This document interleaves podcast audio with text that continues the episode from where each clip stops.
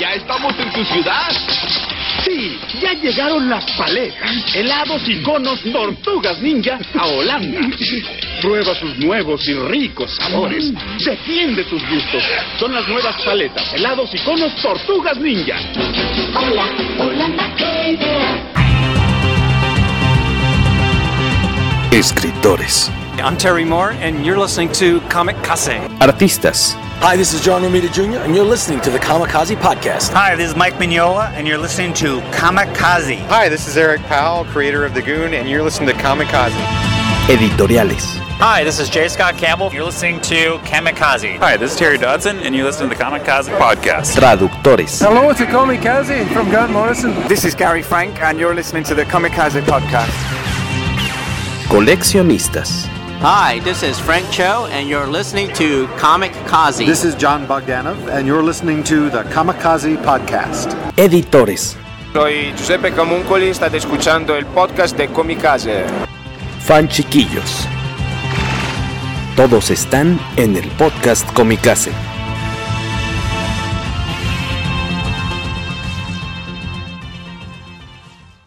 Hola, hola, buenas noches a todos, ¿cómo están? Gracias por estar de nueva cuenta en un episodio más del poderoso podcast. Estamos muy contentos porque eh, tenemos invitados súper interesantes. Shot, eh, cada semana, eh, el buen querido Waco, que está por ahí ya al pie del cañón, aunque yo le hice caer en una confusión de horarios, pero aún así, sin cenar, está aquí como niño héroe para acompañarme en esta entrevista a nuestros invitados. Para quienes están en, en audio, en Spotify, iTunes, pues no los están viendo en pantalla. Estamos haciendo esta vez live por medio de nuestro fanpage de Facebook. Nos acompañan Saúl e Isaac Escorza, artistas Hola. mexicanos. Mucho gusto, bienvenidos. No teníamos, de hecho, el gusto de, de habernos conocido, aunque todos estamos en el DF, en la CDMX. Eh, eh, hasta ellos me imagino que, que aún, aunque tienen una carga interesante de trabajo, normalmente no son rostros habituales que hemos visto en convenciones de, cómics, al menos hasta, hasta el momento. Me imagino que por sus obligaciones de, trabajo, familiares y demás, pero pues va a estar interesante. Segundo shot de la noche es que tengo esa muletilla, chicos. Tengo, es una que me tengo que quitar cada vez que digo esa palabra. eh, los escuchas deben de ver lo que más ten- lo que tengan más cerca, aunque sea aguarrás, eh, danonino, lo, lo que se deje y Aguaco ya está bien preparado. Eh, por ahí recuerden que nos pueden ir dejando sus preguntas para, para los chicos. También muchas gracias a quienes se estén conectando a esta charla. Eh, la idea es pues platicar de, de la carrera de, de- de ambos, eh, en otros títulos, cómo, cómo empezaron esta cuestión del cómic y obviamente pues de la aventura que es estar como artistas responsables de este, esta miniserie superventas Tortugas Ninja The Last Ronin.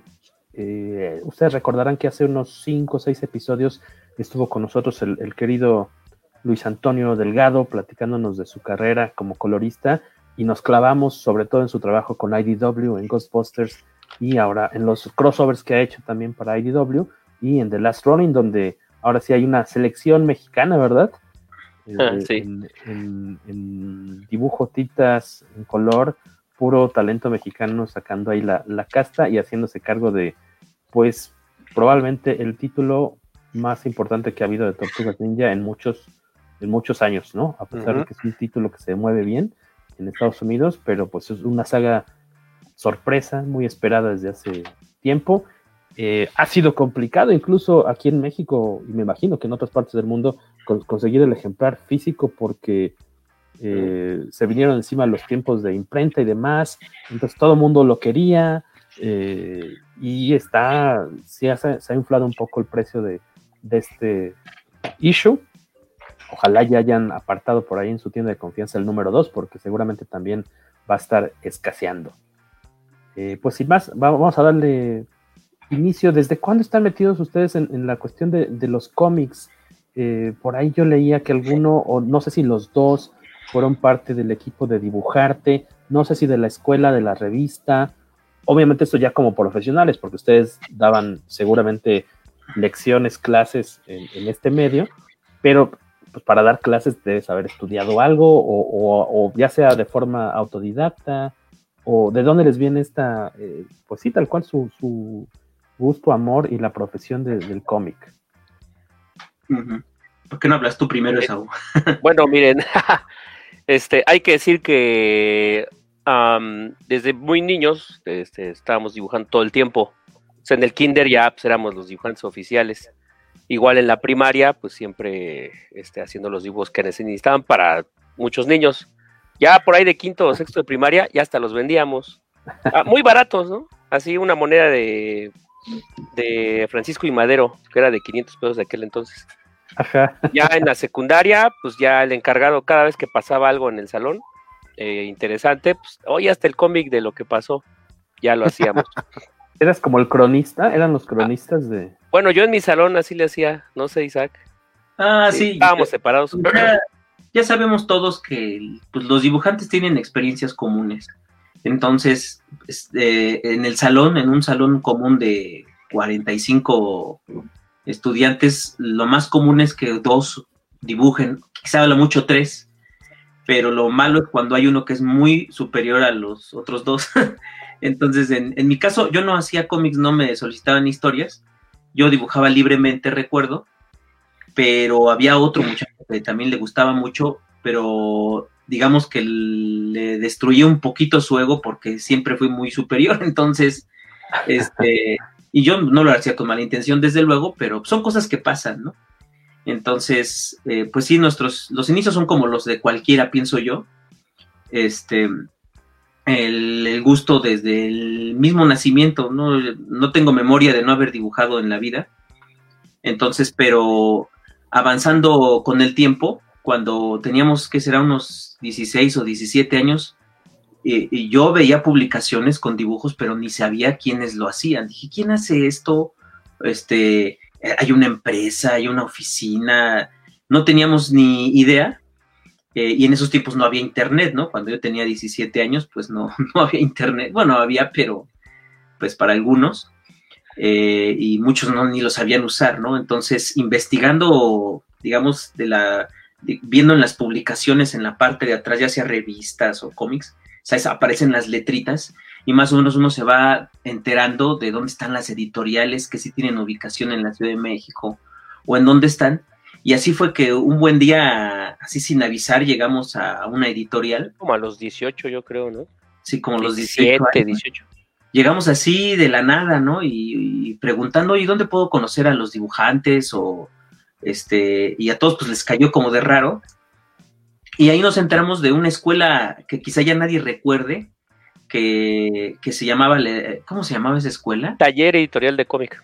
Taller Editorial del Cómic. Estamos hablando del 99, algo así. 2000, yo creo. Sí, allá entrando al 2000, sí, exactamente. Una escuela que existió muy poco tiempo, pero que tenía la gran cualidad de que tenía a los viejos profesores de la historieta en México. Ok. Nuestros profesores tenían 60 años o entre 50 y 60 años. Había uno joven como de 35.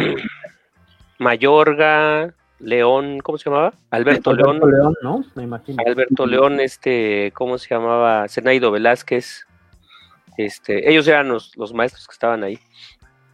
Sí, entonces, eh, pues ahí los conocimos y cuando ellos nos empezaron a enseñar sus páginas originales, eh, entonces ahí supimos lo que era el dibujo profesional, ¿no? Porque realmente antes de eso, antes de ver un cartón, una página original con tinta así, de ese negro intenso, este, y ese blanco del cartón perfecto, pues eh, no, no, nosotros no conocíamos, dibujábamos mucho, este, y hacíamos muchos dibujitos de lo que estaba de moda, Dragon Ball, etcétera, Caballeros del Zodiaco, quizás o más antes, pero eh, al ver el- el- lo impresionante de la tinta y el pulso del dibujante perfecto, pues ahí nos, digamos, como que echa uno la cabeza para atrás y dice, ah, no, yo no puedo hacer eso, ¿no? Entonces ahí comenzó nuestra escuela, más o menos, y ese fue como, dice Saúl, como por el año 2000, y para el año más o menos como el 2001 o el 2002, ya estábamos publicando, bueno, hicimos una primera participación en la revista Dibujarte, porque conocíamos al entonces eh, director de la revista, que era Carlos Carvajal Tosani, que Ah, pues, Tosani. sonando su nombre siempre, él era el director. Entonces, le gustaba él a, a incluir gente nueva, ¿no? Él era abierto, muy abierto en ese sentido. Y, este, y él antes había visto una historia que nosotros habíamos metido para la revista Manga Conexiones, pero como una, fue como una prueba, digamos, que les hicimos de ocho páginas. Eh, realmente nunca, bueno, no se publicó inmediatamente en la Manga Conexiones, pero a Carlos Carvajal, Tosani, le llamó la atención y nos llamó y nos dijo, oye, vénganse a la editorial, este, a Vanguardia, vénganse un día. Fuimos, eh, le mostramos las páginas originales de una historia corta que habíamos hecho. Y entonces ahí lo conocimos y fue que nos invitó a, participar en la Dibujarte, pero para hacer una clase corta de cuatro u ocho páginas. Entonces, eh, ahí, así decía, fue como por el 2001 más o menos. Y pues hubo buen... Carlos era este como mentor, le gustaba ser este mentor y, y ayudar en lo que pudiera a dibujantes que iniciaban. Entonces, eh, en principio le hicimos quizá unas cuatro páginas, le pareció bien, después le hicimos ocho, después eh, alguno de 20. Llegó un momento en el que habremos hecho este, una revista casi completa de clases de dibujo. Y con el paso del tiempo que Carlos quiso eh, este, dejar la revista, pues como nosotros éramos quizá los más constantes y los que entregábamos en mejor tiempo, y si se requería algo urgente también entregábamos rápido, tuvo la confianza de recomendarnos con el editor y dijo, no, pues ellos son los indicados para que se encarguen de la revista. Y creo que nos empezamos a encargar de ella, no tengo idea, ya será como del año 2000. Ay, quién sabe. Como directores de la revista. Ajá, directores de la revista. Y como, pues sí, como directores y colaboradores, digamos, ¿no? Porque Sí, es que hacíamos de todo, la portada, la gran mayoría del contenido, es, pues casi terminábamos haciendo todo, este, porque luego los colaboradores también nos quedaban muy mal y decíamos, oye, este colaborador, y como somos dos, pues podíamos este, hacer el trabajo. Y así poco a poquito con los diseñadores, ahí aprendimos un poco más. Y, y sí nos fuimos, aquí tengo una, parece. ¿O tú Bueno, esta es de las últimas, miren. A ver. Dibujarte. Esa portada, creo que la hiciste tú, ¿no, Isaac?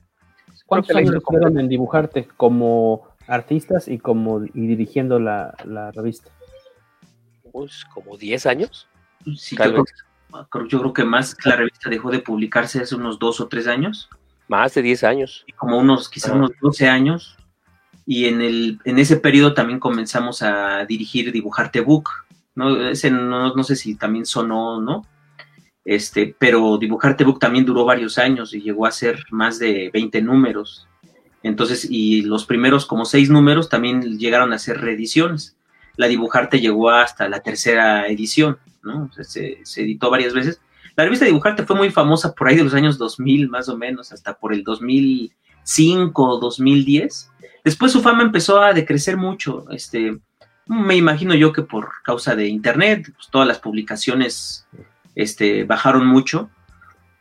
Entonces, además la revista Dibujarte era muy fácil descargarla, recuerdo, facilísimo. Ahorita ya no es tan fácil, pero hasta hace unos cinco años se podía descargar uno todas las revistas muy fácil, ¿no? Pero sí, la revista tuvo cierta, cierta fama y, y se fue apagando y apenas hace un par de años que, no, ya hace como quizá tres años, dos años y medio más o menos, que se dejó de publicar, pero pues este sí, sí tuvo su momento, digamos. ¿Ustedes trabajaron en algún momento con Toño Alfaro cuando estuvo colaborando? eh, no sé si estaba como en una parte como de subdirección editorial o algo por el estilo, de los Mm, padrinos no. mágicos. Este, Pues Mm, yo creo que ya no nos tocó. a lo mejor no, coincidieron. Y Mm. mencionaban al inicio que estuvieron, que se acercaron de chavitos a una editorial para ver qué onda, ¿no? Oye, veo que ustedes hacen estos cómics, este, pues, ¿qué onda? ¿A qué editorial fue en su momento? Era Egea, ¿no? No sé si existía todavía. Mango Sí. Tucán. Mango Mango Tucán. Tucán, sí, ya, ya no se llamaba Egea, sino se llamaba Mango Tucán. Exactamente ahí fuimos, porque pues era lo, la que más publicaba, me parece, en estos tiempos, este, Historita Mexicana, que ahora ya está muerta, pero este, en aquellos tiempos todavía todavía tenía un poco de fuerza ya lo último, pero ahí andaba, ¿no? Y ahí conocimos a varios este, de los dibujantes, mm, bueno, no sé si todos les dicen así, pero los de la vieja guardia, digamos. Entonces, porque como dibujaban las sensacionales, pues era muy fácil menospreciar su trabajo. No, pero eran fregones, ¿eh? Son Pero fregones. Hacían unas cosas increíbles. La verdad es que nos decían, eh, en- bueno, algunos profesores nos decían, tal y tal dibujante sin ningún problema podrían trabajar en Europa. Y nosotros decíamos, ah, no es cierto, no le creo, no, no, los que dibujan sensacionales no son tan buenos. Pero cuando ya vimos sus trabajos este, en físico, pues sí nos dimos cuenta que tenían un nivel, este, pues muy, muy bueno. Sí, Y tristemente la historieta nacional les trabaja por destajo. Entonces, dame 80 cartones en dos semanas y de ese modo puedes sobrevivir. Entonces hacían eso, por eso la calidad era muy baja. Por eso y por otras razones. Sí, pero realmente eran dibujantes sumamente capaces, este, que a veces por cuestiones muy, muy tontas es que no llegaron a trabajar para los Estados Unidos o para Europa. Eh, no sé si, por ejemplo, le suena el nombre de Rafael Gallur.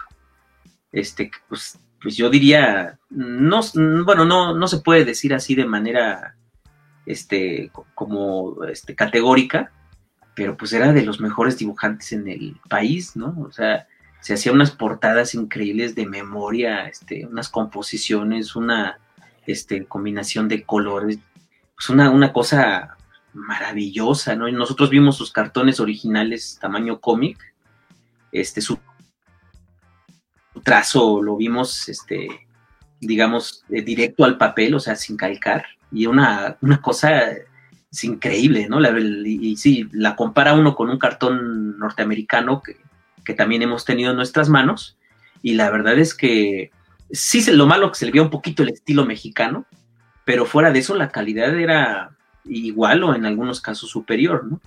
Entonces les tomamos mucho respeto a, los viejos maestros, digamos, que es algo que muchos dibujantes, mm, este, pues quizá no, no, no conocen o no conocieron, no es difícil a veces acceder a ese mundo que ya como que se quedó en la generación anterior. Pasamos a, a aprovechar que dejaron algunos saluditos, Guaco. ¿Quieres? Sí, eh, nos dice? Rogelio Fortanel, que llegó temprano, dice, buenas noches, saludos a todos. Beto Calvo cumplió su sentencia del miércoles y no vino hoy. Es que nos decía Beto que ya este, estuvo presente en demasiados medios esta semana. Hace rato grabó este Comic Verso, Comic entonces Verso. ya, ya andaba algo como cansadón, entonces dijo ya, aparte seríamos, también, ¿no? seríamos demasiados en, en pantalla. Este, Eh, Donovan. Ajá, dice Donovan, buenas, voy llegando. Que cuando llegó, justo apenas estábamos empezando a platicar, entonces llegó también bien. Eh, Mr. Pulp, taller editorial del cómic, que es de lo Sí, que así se llamaba. Sí, Ajá. sí. es- ¿Cuánto es tiempo duró esa escuela, ese taller? Como un año, ¿no? Dos años Ah, muy poquito. Sí, Decía, muy- estaba, estaba, eh, se me fue Jorge Ma- es Mayorga, perdón. Mayorga. estaba el maestro Alberto León. Alberto León. ¿Quién más estaba de maestro? Zenaido Velázquez, Zenaido. Y pues básicamente eran ellos. ¿Cómo? el director. Ah, el director el, y guionista era este Juan José Sotelo, Ah, sí. Ah, Entonces, ok. eh, que trágicamente murió precisamente y por eso se acabó la escuela, entre otras cosas. ok. Entonces sí fue una muerte muy, muy trágica. Sí, y es que la escuela estaba en ojo de agua. Entonces, Muy nadie la conocía. digamos, se publicitaba a través del- de las mismas sensacionales, ¿no? Entonces, pues imagínense albañiles, este, que, que, bueno, bueno, no digamos albañiles, ¿no? Sino que la gente que consumía ese producto, pues no era el público, digamos, al que llegaba esa publicidad. Tal vez no necesariamente, no necesariamente es, es lo que pensarías del tipo de persona que tendría esa aspiración artística. Ajá, de- de, exacto. ah, yo quiero ser dibujante, voy a ir a la La escuela. escuela realmente este, era seria en cuanto a sus profesores, Sí. pero, o sea, y estaba muy lejos y yo, yo creo que tenía a lo mucho unos ocho alumnos. O sea, esa fue- es una de esas historias que pues, casi nadie conoce, ¿no? O sea, Qué interesante, qué chido. escuela de perdida, pero eran los tiempos en los que apenas había escuelas de dibujo en la Ciudad de México. O sea, este, Quizás sería la única en ese entonces. quizá ya existía la de, este, ¿cómo se llama? Este Jorge Reséndiz, ya existía, pero no Ah. tenía la fuerza que, que después alcanzó. Y JJ Sotelo era guionista, o sea, él trabajaba mucho, ahora que estamos hablando el libro de Jan Basaldúa, revisándolo de nuevo, eh, Basaldúa trabajaba como portadista mucho con Sotelo, le tocaba leer sus guiones para después interpretarlos y presentar una propuesta de portada para eh, Bellas de Noche, Las Chambeadoras y demás. Sí, para, eh, seguramente colaboraban mucho. Sí, es que era un, un guionista muy prolífico, muy quizá de los que más allá en, este, en Mango Tucán. Y, y gracias a los ingresos que recibía pudo armar la escuela, porque pues, no era un negocio muy rentable, que digamos. Ajá, pues, eran muy pocos alumnos. A los maestros él les gustaba pagarles bien, les pagaba muy bien la clase. Y este, ajá, entonces sí, Sotelo muy prolífico, hacía, hizo una cantidad ingente de guiones para, para Mango Tucán. Nos manda a saludar el buen Harry Sen desde. Si está todavía en, eh, de. Iba a decir, se me fue la palabra. Ojo en de la- agua. en la chamba. No, no, él está en Santa Fe cuando está chambeando, pero nos pregunta Paul Santiago que dónde queda Ojo de Agua. Está en la periferia del Estado de México, de- digo, del- de la ciudad, está Indios Verdes. Del otro lado del Ojo de más está el. Ojo de Agua. sí. No, es de agua. Apenas salía en el mapa de la guía roji. O sea, un cuadrito más y ya no salía. Estaba en la mera orilla, tardábamos como, no sé, dos horas en llegar, una cosa así. Hora y media. No, Dice no, Víctor, dice Saludos Víctor. Bonfil. Buenas noches, banda de Comicasa, primera vez que los veo en vivo.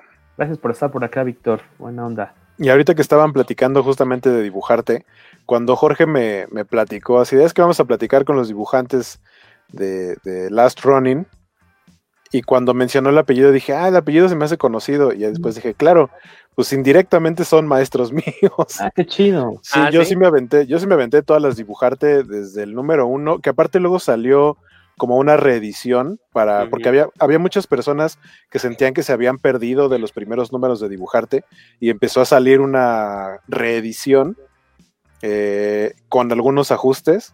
Y, y sí, tengo, debo tener, todavía están muchísimas de mis dibujartes. Mencionaban la dibujarte book. También tengo por lo menos un par de esos, de esos tomos, los, los tengo todavía. Me, me gustaría aclarar en cuanto a la dibujarte book. Eh, eh, yo veo los, los dibujos de la dibujarte book y francamente me dan vergüenza. Todo tipo de errores. Pero quisiera aclarar que este, el editor nos mostró unos libros que él trajo de Japón, Ajá. pero no sé dónde los consiguió. Los dibujos eran feos, la verdad. Y él dijo, quiero que lo hagan así. No quiero que lo hagan mejor, no quiero que lo hagan peor, quiero que se vean tal como estos libros que les traje. Nos trajo varios libros y, y nosotros dijimos, pues hay que hacer lo que nos dice, ¿no? Entonces, y además fue hace muchos años, que el, digamos el book 1, yo creo que se hizo hace unos 15 años o más. Entonces hemos Sí, aprendido en los últimos años y, y la verdad es que pido una disculpa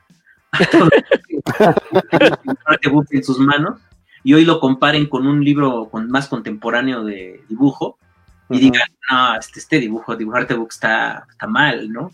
Tiene, bueno, tiene varios errores, la verdad, este, y, y, y si yo los veo, también incluso de varias dibujartes, los veo y digo, no, este, este tan, tan, hay muchos errores que ya no cometeríamos hoy en día, pero bueno, ya es historia pasada. Ni modo. También saludos a Iván Ruiz que ya anda por acá eh, comentándonos sobre Editorial Tucán. Dice, cuando le dio a, a Tucán por publicar cómics, estaban chidos. Se, se hicieron algunas cosas buenas. Se hicieron cuando ya lo hizo en un formato un poquito más grande. Este, se, se hicieron algunas cosas diferentes, pero pues, apenas quedó en un intento. No, se hicieron muy pocas cosas. Bueno, según lo que yo recuerdo.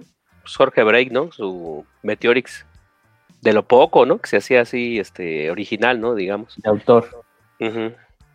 Y esto- estuvieron pues 10 años en la revista, primero como maestros, digamos, haciendo estas lecciones, sesiones, clases de tips y demás. Luego ya a cargo del proyecto eh, se termina y, y, eh, me imagino que era una carga, porque era mensual la revista, ¿no? Sí. O de repente debe haber sido bimestral después, ¿no? Me imagino. Sí, lo que pasa es que hubo un tiempo en el que fue mensual, pero se te- A ver, que el Isaac se detuvo. Bueno, voy a decir lo que él iba a decir, porque yo estuve ahí. A ver si ahorita regresa. Este, sí hubo un tiempo en que era tremendo, porque en un mes entregábamos el número de como 40 páginas, o todo nuevo.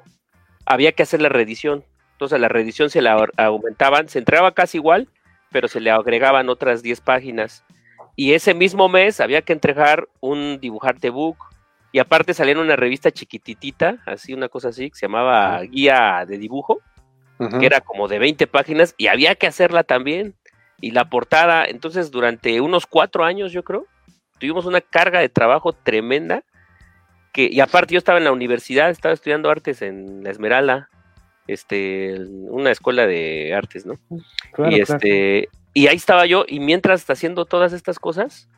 Sí, teníamos varios colaboradores, este, y teníamos hasta, digámoslo así, como ayudar. Ayudando. Ya, ya se volvió a ir. Este, quién sabe si sea su internet, además quedó con mala cara. Este, sí, teníamos, había, hay unos colaboradores.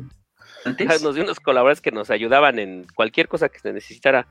Y cuando ya la cosa era muy tremenda, incluso decíamos, ¿sabes qué? Hazte tantas páginas. Y este, a veces no quedábamos muy satisfechos, ya se fue, ya se enojó. Ahorita Este, y, y no, pues ni modo, había que este, sacar la chama. Una sola vez me acuerdo que le dijimos al, al editor, nos dijo, oiga, pues, háganse esto. No podemos, no podemos, ya definitivamente. Siempre aceptábamos todo trabajo, todo trabajo. Sí, hubo muchos desvelos, o sea, muchas, muchas noches. Este, pues digamos, eh, a, a veces eran estrictos en cuanto a la fecha de entrega de las revistas o de las diferentes publicaciones. Y muchas veces nos tocó no dormir, este, terminar a las 12 del día y a esa hora salir corriendo a la editorial a entregarlo porque si no nos hacían este, eh, pequeños castigos, digamos, ¿no? Por, por no haber entregado a tiempo. ¿Corporales? ¿Qué tipo de castigos? Cuenta. Pues me parece que eran La económicos. rata en la caja amarrada al, al- Ah, a la la panza, Una fogata enfrente, ¿no? No, creo que eran económicos, ¿no? Sí, alguna, algún descuento Sí, por ahí, no sé. Sí, me acuerdo, pero sí nos hacían sentir miedo. Es que como en esos tiempos, este, Vanguardia tenía como 20. Ah, ya ¿O se 20 fue. publicaciones? ¿20 No, revistas? 20 diseñadores iba a decir. Ah. Entonces, este, había un equipo muy serio ahí, y estaba la directora de diseño y siempre tenían mucho trabajo, entonces se ponían muy serios. Ya, muchas este, publicaciones. Ah, muchas, iba a decir que publicaciones. Pensé que ibas a decir de los 20 diseñadores. Estaba muy llena esa editorial. Ya se volvió a ir Elisa, quién sabe qué le pasa. Eso me suena la dinámica del, del longe moco. De, tenía muchas. Tenía muchas. Muchas, muchas. No, eso no. Diseñadores, no, eso no. sí, tiene razón. Sí. Les mando saludos a Alberto Palomo. Felicidades a los invitados. Puro Mexican Power. Puro Mexican Power. Hola. También Iván Ruiz, ¿no? Recuerda otro título. Los cuatro El números del Ah, zapato. Ultrapato. Creo que era de Mango Tucán, ¿no? Usó Ultrapato. Ujú. Y están dejando ya preguntas relacionadas con su carrera en Estados Unidos. Están estos 10 años en, en la revista, de repente se acaba el proyecto y a- a- a- pues ahora sí que era de donde comían también, ¿no? obviamente. ¿Y, y qué pasó en ese momento en que empezaron a trabajar? ¿Y ¿Cómo llegan a, a Estados Unidos? ¿En México les ha tocado trabajar en alguna historieta que, que- que hayamos visto mexicana, independiente o, o para alguna editorial? Y, y, eh, vamos, un cómic mensual regular. No, creo que no, ¿eh? Solo la Ah, revista. En la revista. En la revista que empezó a salir un. Las primeras ocho páginas tenían un manga. Entonces, este, y salieron, no sé, como 15 números a lo mejor. Ese es un caso, eh, digamos, por decirlo así. Pero además de la revista, este, em, pues digamos, yo colaboré con este, empresas de, este, ¿cómo se llaman estas que hacen proyectos para publicidad? Bueno, una empresa de publicidad, vaya. Una, Sí, una agencia. una- Agencia de publicidad, exactamente. Y, y recuerdo que allá hacía- hacíamos de todo, ¿no? Entonces, este, este, portadas, ilustraciones para animación, este, eh, o sea, se dejaba una ilustración lista para que llegara un animador y moviera el muñequito, este, cartel, este, participamos en muchos concursos en el lapso de los años, o sea, mientras to- todavía estaba la dibujarte, participamos en muchos concursos este, nacionales, este, eh, y, y ganamos muchas veces, ¿no? Bueno, eh, ganamos como el 70% de las veces ganábamos, si no un segundo, un primer lugar, y a veces eran premios sustanciales. Y también yo participé, bueno, también en SAU, participamos en, en digamos, en, en línea, este, em, de, de freelancer, este, en, en plataformas en línea. Y también allí, ahí sí, yo hice un manga, este, de como, ya ni recuerdo, unas 30 páginas. Pero también, bueno, siempre comento, hice cada cosa, portada de libro para niños, portada de juego de mesa, este, em, Ilustraciones para libros. Ajá, sí. Este, Lo que fuera, ¿eh? este, recuerdo unas ilustraciones para un videojuego que, que se tenían que hacer. Este, entonces, eh, también hasta yo he hecho cuento, he hecho cuento para niño.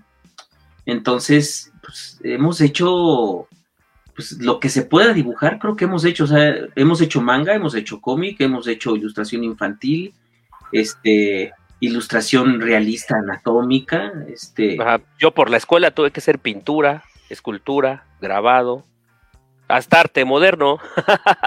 Pues Ahí como en es en la- línea. En la Esmeralda, ¿no? Ajá, en la Esmeralda. estuvo estu- estudiando contigo allá. No, él estaba echándole como- ganas a la, a la dibujarte. sí. yo, Ah, hacía pesos en la revista y él andaba ahí este eh, estudiando, pero pues yo siempre comento, él, me ayudaba como en un 30 o en un 40% de la revista, colaboraba y yo me, encargaba de la mayoría del trabajo y controlar a los colaboradores.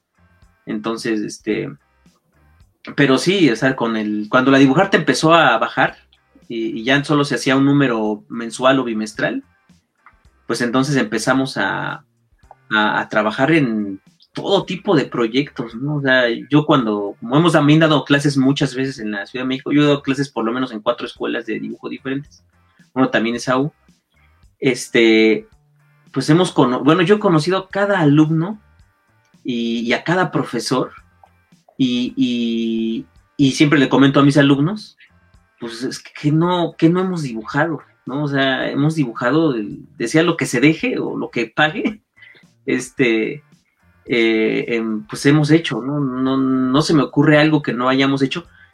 Este, nunca hemos sido muy de salir a los medios, ¿no? O sea, este, en convenciones hemos, hemos sido poco realmente. Casi siempre invitados por, por Vanguardia o Edito Póster, que me parece que como editoriales ya no existen. Me parece que, que cerraron ya, ya ni siquiera la manga Conexiones se publica. Entonces, este, pero, pero no, nunca, nunca fuimos mucho de asomar la cabeza o, o de estar en redes sociales. Este, pues realmente, mm, pues más se darán cuenta, ¿no? Que no somos muy conocidos. Sí, pero la manera como nos conectaron fue este por un maestro que tenemos. Entonces él nos decía, pues traten para el mercado europeo, porque fuimos muy asiduos al dibujo de Jan Giraud, de Moebius. Entonces, este, decía, pues háganse algo para Europa. Entonces, en uno de esos lapsos en los que dibujarte casi no, no nos daba trabajo, yo me hice 30 páginas para dibujadas para cómic europeo, pensando en, en mercado europeo.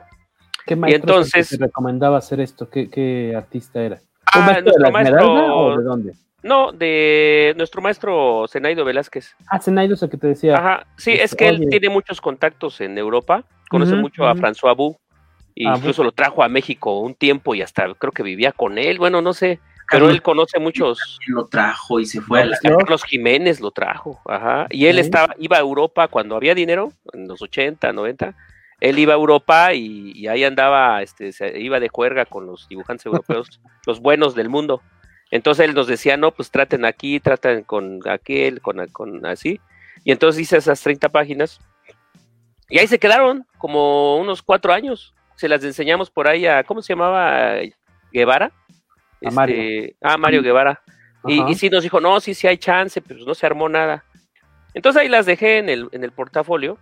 Y en una de esas, por la escuela Dibujarte School, eh, fuimos a, a una de estas convenciones y la escuela compró un stand chiquito. Y entonces yo fui a dar clases y llevaba mi portafolio porque alguien me dijo, oye, iban a revisar para heavy metal. Y entonces yo dije, bueno, pues me las llevo y llevé esas 20 o 30 páginas acabadas. Este, y las vio Jeff Krelitz, me parece que se llama. Ujú, Sí, sí, sí. Y este, dueño, ¿no? Ajá, que era el dueño de, porque ahorita creo que ya no es, Hace pero era el dueño años. de, ajá, de, de heavy metal. y este, y ahí está el traductor y le encantaron. Dijo, quiero 60, así lo dijo, es- creo que es la excepción, ¿eh? por si alguien se va con esa imagen de que sí, tú ve y en ese momento te vas a echar chamba, eso no pasa. Pero esa vez él dijo, "Ah, me gusta mucho, puedes hacerte 60 páginas de esto, es, me encanta, está muy bien. Y dije, sí, sí puedo. Entonces, este, pues nada más me dice, ¿lo puedo hacer para mañana? Le dije, no, para mañana no puedo, pero dame tantos meses, ¿no? Y ya se fue. Meses después, el traductor me confesó, me dijo, esa vez que te entrevistamos, este, porque me lo encontré en una convención hace como un año, me dijo, este, el, el- el Jeff me dijo, no creo que lo vaya a hacer, no creo que lo vaya a hacer. Pero pues para mí, yo dije, claro que lo voy a hacer, ¿no? Y entonces entregamos como 20 páginas al mes, una cosa así. Se llama La Puerta. Se entregó 10 páginas por tomo en la revista Heavy Metal. Y sí, publicando. terminamos el proyecto de los 60, las 60 páginas y un guionista lo, lo cuadró bien porque no les gustaba mi guion, estaba muy raro. En- Entonces, este, y ya de ahí nos invitaron a, a- salió el proyecto de Tarna, ese sí salió en cómic, y fueron, ¿cuántos? Fueron cuatro, creo que cuatro tomos de 20 páginas cada uno, 20 vein- entre 20 y 24 páginas. ¿Publicado directamente por Heavy Metal o es con IDW? No, Le va creo que, es ahorita. heavy, creo que es heavy metal también. Es Heavy Metal, Y- tal cual su cómic, ¿no? Que Ajá, salió. que, sí, que sí, Tarna es, pues, el la protagonista de la película, pues, de, culto, ¿no? De, de Heavy Metal, la película animada, Ajá. esta guerrera, ¿no? Sí, yo, yo la verdad ni la conocía, pero pues me Ah, qué, qué dijeron, interesante, qué. Ajá, me dijo, no es Tarna, ya me fui a Netflix, en ese tiempo estaba en Netflix, ya la vi y dije, ya conozco a Tarna, me, me Ah, pausó un poco, y este, pero como siempre habíamos sido muy aficionados al cómic europeo, pues también medio la entendí, ¿no? Cuatro y es- números de Tarna para Heavy. Metal, que son los que salieron en grapa. Pero salió la historia de La Puerta, son eh, seis entregas de 10 páginas que salieron en Heavy Metal, me imagino que cada mes. Sí, ¿Y más ahí o cómo- menos. ¿Cómo se dividen ustedes el trabajo? Este, ambos dibujan, ambos entintan, ¿cómo, cómo lo han hecho desde toda la vida? Es algo extraño. Sí, es extraño. Lo que pasa es que eh, yo uso, es que los dos hacemos todo. O sea, e- él, Esaú en tinta y dibuja, yo dibujo yo en tinto, Esaú hace digital, yo hago digital. Solamente que hemos agarrado pequeñas especializaciones. Entonces, por ejemplo, yo me, yo me especializo un poco más en el color digital que él, aunque él lo puede hacer muy bien, yo lo tengo un poco más pulido. Eh, Esaú, por ejemplo, tiene el dibujo un poco más pulido que el mío. Este, mi tinta es más limpia y más fina, eh, pero la de es más expresiva, por ejemplo, ¿no? Entonces, la verdad es que cuando hacemos, cuando trabajamos, eh, se hacen a veces combinaciones muy extrañas, ¿no? Me refiero a que, por ejemplo, él puede hacer el trazo, este, puede hacer tinta, por ejemplo, me lo da a mí y yo le pongo fondos, por ejemplo, y perfecciono o a veces yo hago el boceto, este, se lo, se lo paso a él, él lo corrige y lo entinta. Este, la idea es que no se note quién hizo qué, ¿no? Porque la verdad es que aunque somos gemelos idénticos, ya nos parecemos tanto ahora, pero en el pasado nos parecíamos más. Entonces, e- el dibujo se, sí se diferencia claramente el del uno y el del otro. Bueno, pues si se pone uno atención, entonces no se puede que yo haga una página y él haga otra página. No es posible, sino que ese- este, se tiene que, lo tenemos que lograr combinar, vaya, ¿no? Entonces Saúl hace la mayor parte del, del trabajo finalmente y, y, digamos, por lo menos para cómic, yo he estado apoyando, digamos, ¿no? Hacemos una especie de juntita hasta eso. Yo le dije, pues tú en tinta esta vez, pero no sé qué no funcionó y terminé yo entintando. Ah, tenía trabajo, carga de trabajo de otro lado. Y entonces yo tenía mucha apuración por entregar el trabajo. Entonces yo lo empecé a entintar. Y pues ya él se quedó atrás. sí, este, hacemos una especie de juntita, decimos, a ver, podemos hacer esto, esto, esto. Y ya nos ponemos de acuerdo y empezamos a trabajar. Así trabajaron lo de la puerta. Ah, la puerta esa casi es ¿También? totalmente mía. La puerta, Ah, esa es, esa es el casi tuya porque es la que te 80% de pidieron. trabajo y Isaac Ah, me ¿Quién ayudó. era, el, ¿Mm? quién era el- el traductor que estuvo ahí con credits en la Y no me, no sé el nombre, No, no. pero pero él ¿Quién a eso sabe? se dedica, a eso se dedica A traducir. a traducir y, traduce a los del medio del cómic. ¿Cómo? anda por ahí, yo lo de vista lo identifico, pero su nombre Me pasaron su contacto para cuando lo requiriera para traducciones de cómics, pero nunca lo usé porque como los cómics son bastante sencillos de traducir, Ah, pues confío en mi capacidad y en la de traductor de Google. este, pero sí, no, no recuerdo su nombre, no, no recuerdo, pero él está ahí, él está ahí en las convenciones, a veces lo topan. Eh, pregunta Iván Ruiz, ¿cuál ha sido el peor y mejor trabajo que han hecho? Eh, ¿Que han hecho o que les ha tocado hacer, Iván? Que yo, yo creo que va por ese lado.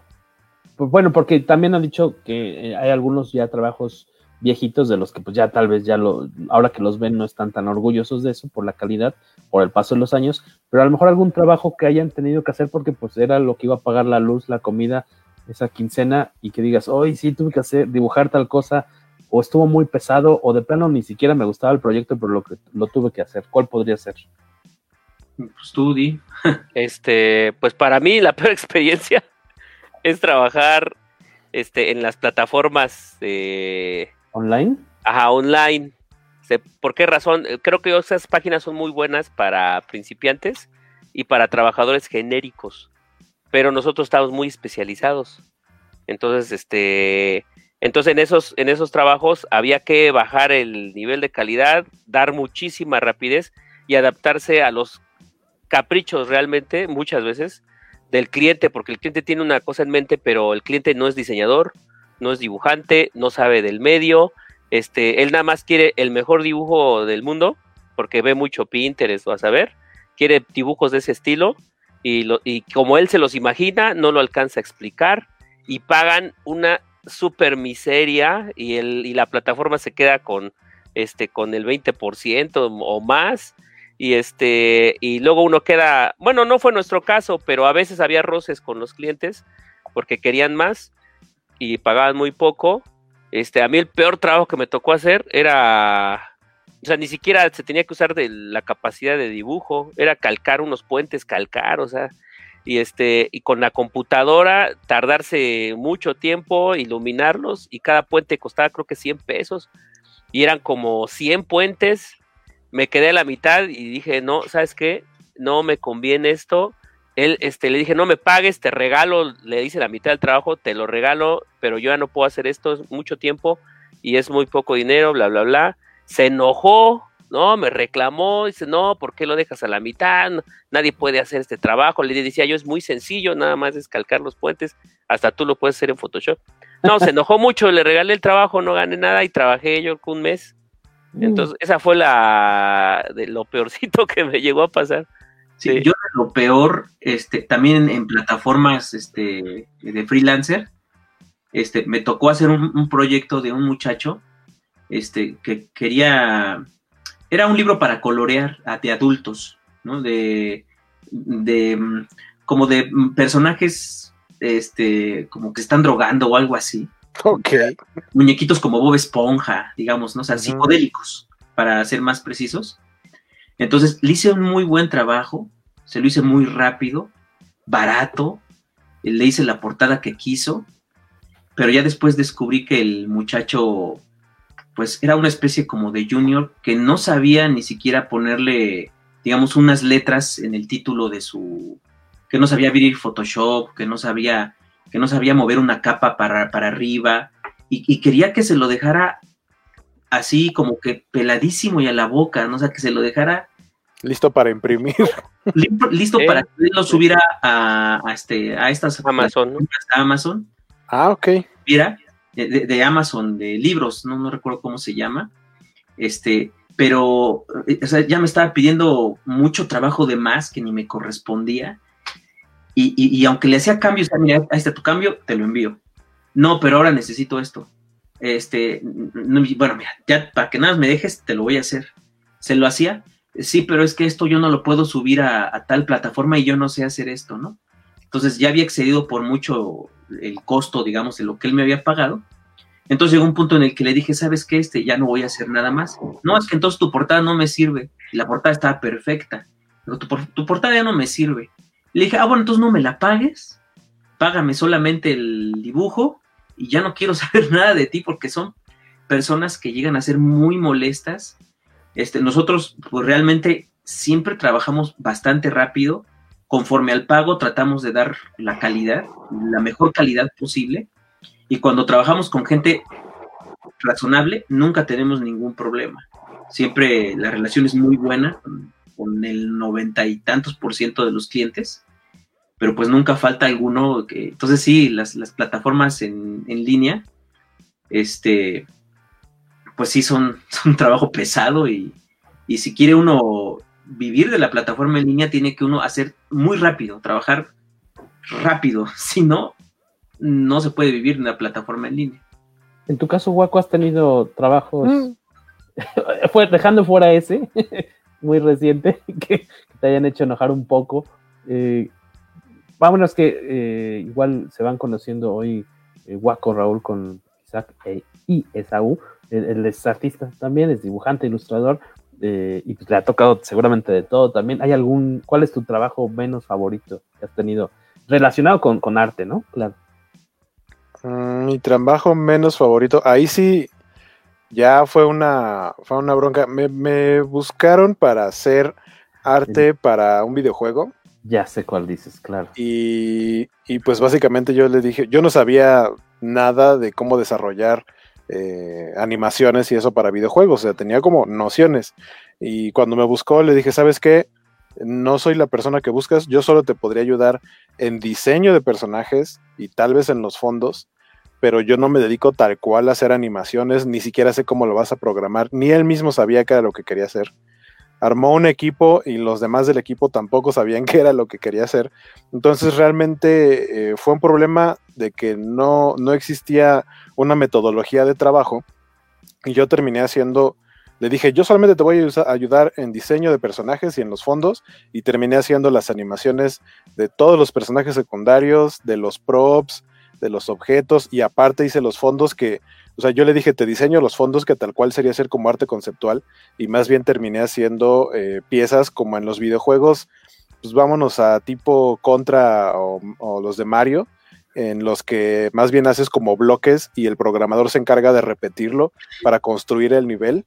Terminé haciendo eso, o sea, yo sin idea de cómo se hacía todo eso lo aprendí sobre la marcha, pero a la mera hora eh, terminó siendo alargándose todo. Luego me estaban exigiendo que ya tenía que entregar no sé qué tantas cosas para tal fecha cuando yo ni sabía bien cómo hacer todas las cosas. Este, cuando ya más o menos iba agarrando el carril, dijo, ¿sabes que esto se cancela?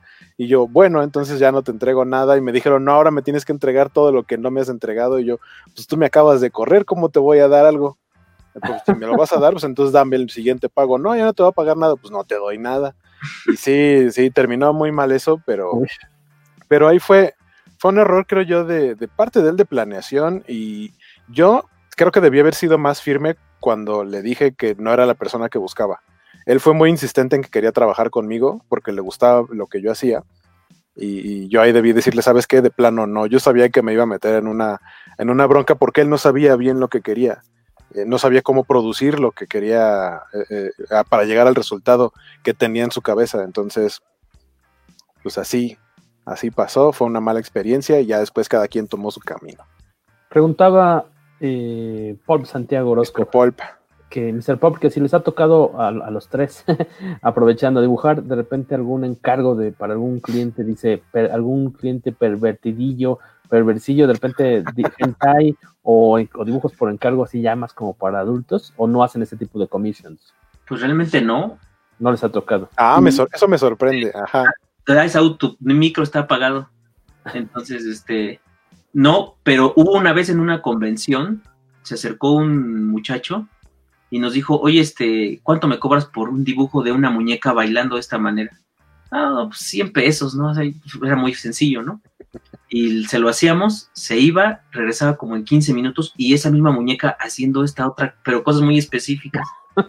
Este, sí, sí, sí, sí. Y yo creo que regresó cuántas veces, unas cuatro veces, quizá. Era una secuencia y no se habían dado cuenta que les Ah, gustaba. pero cada vez iba siendo más feo el, el dibujo, ¿no? O sea, la muchacha terminó como que bailando, pero sus zapatillas la torturaban y las- los hilitos de las zapatillas como que la ahorcaban y algo medio sexoso ahí. Y ya era medio incómodo. Entonces un compañero que estaba en la mesa intervino y le dijo, no, no, ya no te va a hacer nada y este, y estás pagando muy poco y no sé qué, ¿no? Y ya, pues ya se fue, ¿no? Sí, eso fue lo peor que me iba a pasar porque no, no hemos dibujado así hentai, ¿va? ni nada de esas cosas. Este, no, no, afortunadamente no. Allá en Edito Póster hacían ese tipo de, de trabajos a veces, pero ah, ya había quien lo hacía, que este José Luis Belmont, me parece, que era muy aficionado a la pornografía, y cada vez que se requería eso, iban con él. Saludos, José Luis Belmont.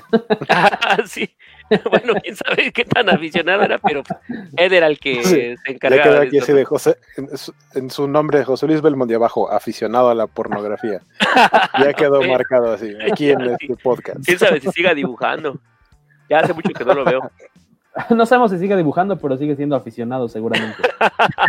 ¿Quién sabe qué habrá sido de él? Sí. Dice Alberto Palomo, no te mandó las hojas pegostioso. Pues, quién sabe. Ya no me fue hace muchos años. Hace muchos ¿Quién años. sabe? Qué, qué loco. Este eh, comentábamos, bueno, de, de los trabajos que llegaron a hacer, qué trabajos no les ha, no les ha gustado. Entonces, esto parte de que eh, viene Jeff Krelitz al DF, a la Ciudad de México, a convención. Hay una revisión de portafolios de heavy metal. Les gusta el trabajo de Saúl en primera instancia. De ahí después los recomiendan para, en- bueno, para publicar la historia completa de La Puerta en, en la revista de heavy metal. De ahí sale el proyecto de Tarna, ¿no? Ahí colaboraron los dos juntos. Sí. Eh, su primer trabajo para Estados Unidos. Y, eh, y eso tiene, ¿qué fue? Es del año de 2018, do- de 2019, ¿no? O a lo mucho 2019. 19, sí. Yo, yo me acuerdo mucho haber visto cuando la anunciaron porque venían portadas variantes o la portada principal era de Alex Ross, me acuerdo mucho.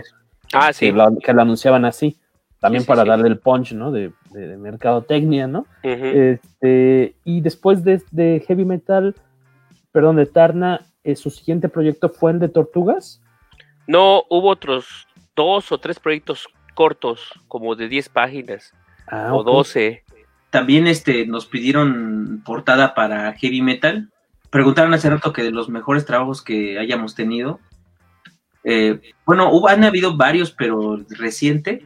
El, este, hizo Saúl una portada para heavy metal, yo hice otra, que me parece que se acaba de publicar hace cosa de un mes. Ok. O, o- o quizá en este mes, la verdad no estoy muy seguro si ya, ya se publicó. Fue el número 301 de Heavy Metal. Entonces, este, fueron, fueron otras cosas que hicimos en ese interludio. Sí, los, las historias cortas, no sé si aparecieron en Heavy Metal. Una de ellas apareció en un compilado de músicos, este, canciones, me parece. Y cada artista dibujaba una canción y en una de ellas está, este, me parece que se llama Dancing the Devil Keeps, algo así. Son 12 páginas. Y otros trabajos cortos por ahí. Entonces salieron las portadas de Heavy Metal. También a mí me pusieron una que yo ni sabía y la hice para Tarna y la metieron de portada de heavy metal. Y la puerta se va a hacer en un tomo que me parece que ya debe estar a la venta. Este, en un tomo, este, compilatorio. ah, compilatorio. Este, ahí nadie lo va a decir, dicen que el guion es del gringo este, pero pues, siempre me preguntaba, ¿y esto por qué? ¿Y la muchacha por qué hace esto? Y- Ajá, pues, pr- pues, prácticamente es mi guion, entonces este, el final del sí, sí le cambió mucho, no me gustó, pero pues, casi las 60 páginas son mías. O sea, diseño, el dibujo, el color, bueno, Isaac hizo mucho trabajo, este, pero de, de maquila, ¿no? Así como que capas, colores, se dibujó muy poco y no va a salir mi crédito como sino más que como dibujante, como Y dibujante. la idea. Ajá, pero pues casi casi lo hice todo. Este, pero ¿qué más otros trabajos? Bueno, de repente me piden pinturas, eh, los vecinos y así, y se las hago bien baratas. ¿De la- pero de Este, cocina o de o, o pinturas este al óleo? no, pues, eh, no, pues toda la gente quiere su retrato de su papá, de su abuelo, de Qué su chido. familiar, y como no soy pintor, no, no es, no, no, no me considero pintor, pero puedo pintar. Entonces pinto lo que me, lo que me dicen. Que por cierto, Ajá. lástima que no se conectó el cortadito de Beto Calvo, porque él, él nos estaba presumiendo ayer que los conoce o ha trabajado con ustedes, porque Beto Calvo, él ayudó como para traducir, me parece, ayudó en una cuestión del guion de Tarna, como de inglés, pasárselo a ustedes en, en español, me parece. Alguna relación tuvo que hay, hay que ver como, como echar la mano en algo. Y por eso queríamos que estuviera platicando hoy con ustedes, porque en- fue parte de- del equipo, digamos, de, de alguna forma Ah. interna. Entonces, este, queríamos saber cuál había sido su experiencia, pero ya ven cómo son las divas Sí. de, de- de- de los Debió ser ese medios comiqueros. el que nos. Pod- Probablemente podría haber sido Alberto Calvo el que, el, el que les hizo la. que estaba entrevi- en la entrevista, entrevista, con Jeff. Frelick, tal vez. Pues tal vez, no, no sé. ser. No sé. Lo habría- bueno, ni siquiera lo habremos sabido porque él nunca sale cuadro, sale nada más su avatar. Entonces, pues, Ah, habría, ya. salido la, habría salido la misma, ¿no, Guaco? Sí, sí, no sí, habríamos sí. sabido si era Pues que nos eh, encontremos, me dijo este, este calvo que en agosto que nos invita para que tengamos nuestra mesa. Y este y pues a ver si nos encontramos y ya aclaramos todo este misterio. Estaría, estaría padre, estaría padre. Como, como los Spider-Man, eres tú. ah, sí, sí, sí, sí. Este, Y pues ahora tenemos más, pre- más preguntitas. Este, Dice ah, Mr. Pulp que Ajá, exacto. si pueden mostrar, eh, Saúl, las páginas del, del portafolio, que si las tienes a la mano. ¿La- ¿Las tienes montadas en algún sitio o algo? ah, este, a ver si al final de esto les mando mi este Behance. Ajá. Este, aquí en físico, creo que tengo. Miren, esta es la pinturita de un vecino. Este, Oh. se la estoy haciendo para su papá que se le acaba de morir a, a mi amiga. Este, a ver, dejen ver si tengo. Saludos al Comics Reporter, Filipo. Esta es una acuarela. También hago acuarela. Ok, esa es acuarela, está súper cool. Parece una Ajá. foto. Sí, soy yo. Así. Bueno, ahí está. Ay, no sé qué hice, me equivoqué de. Bueno, Sí, lo ese, puse. es el Behance. Sí, lo equivoqué, me lo puse en otro banner. Si Ese lo no quieren escribir, así lo quieren poner a manita en lugar de solo picarle al link, que es lo que quería hacer Jorge, ponerlo en el chat, supongo. Ese es el, pero ese es el de Isaac, ¿no?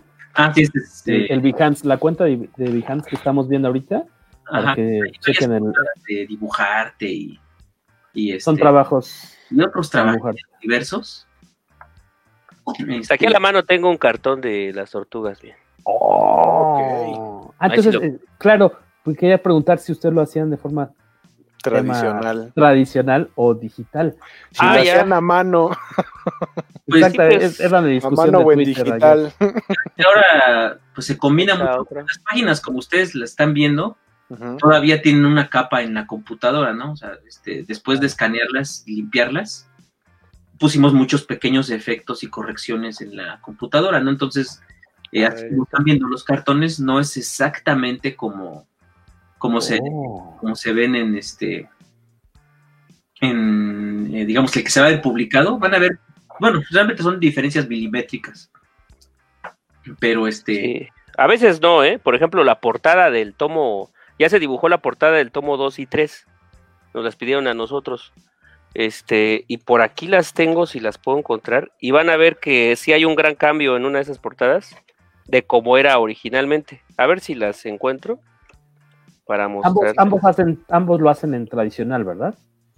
sí, eh, ambos en tradicional, Y aquí, y aquí cómo le hacen, o sea, por ejemplo, si uno está haciendo, el, viven en casas separadas, entonces, de plano una página así, yo la voy a dibujar y te la mando por Uber o cómo le haces para mandársela a tu hermano y que la entinte, o la entinta, o sea, entinta sobre el original eh, de papel, de lápiz, o la entinta en, o la imprime y la, y la, y sobre ese, eh, ¿cómo, cómo le están haciendo? Ahorita con tortugas. si este en Tortuga se ha hecho todo en tinta tradicional, o sea, sobre lápiz, digamos. Pero Es- tú solo haces lápiz y tintas de esta página que tienes en tu casa. mm, eh, en este caso, para unificar este, estilos, todo lo ha Sí. editado Esaú. Ah, ok, ok. A veces es trazo mío, pero él dice, no, eh, eso que tú trazaste, yo no lo estoy haciendo así. Él lo corrige y lo entinta de manera que quede como un estilo único. Este, pero en este caso todo ha sido tradicional, o sea, hemos hecho también muchos trabajos puramente digitales o puramente tradicionales. En este caso particular sí optamos por hacerlo todo tradicional porque es más rápido. Bueno, la tinta es más rápido si se hace a mano todavía. Habrá que Sí. Lo que ayuda es que vivimos muy cerquita. O sea, vivimos a unas calles. Ah, ok, esto es no hay Entonces, bronca del transporte. Yo Oye, ajá, agarro mi esto. bici mira, es listo que hagas esto, y ya lo hace él. Y ya me lo da el otro día. Dice, Entonces, este, sí, eso es la Alberto. Pal- Palomo de los escuchas del podcast Comicase que ustedes trabajan como los cómics, eh, como en los cómics clásicos de las Tortugas Ninja, Kevin Eastman y Peter Laird hacían lo mismo, se turnaban dibujando y entintando uno y el otro.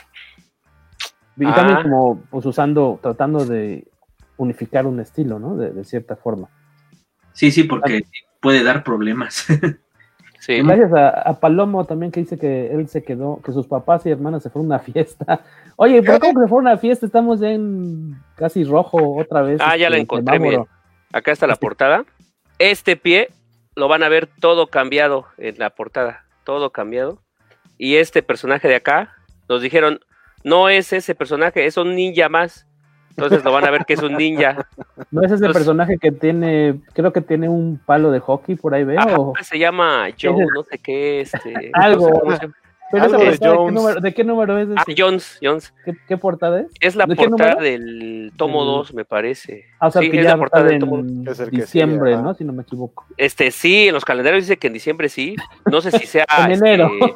ah, no sé si sea. Este, esté bien que lo diga, ¿no? Pero va, va muy lento, ¿eh? Esto va muy van, lento. van con los calendarios ahí encimilla, Ajá, ¿no? supongo que en un momento dado nos van a decir, hasta estas 20 para mañana, ¿no? Pero pues esperemos que, que se apuren.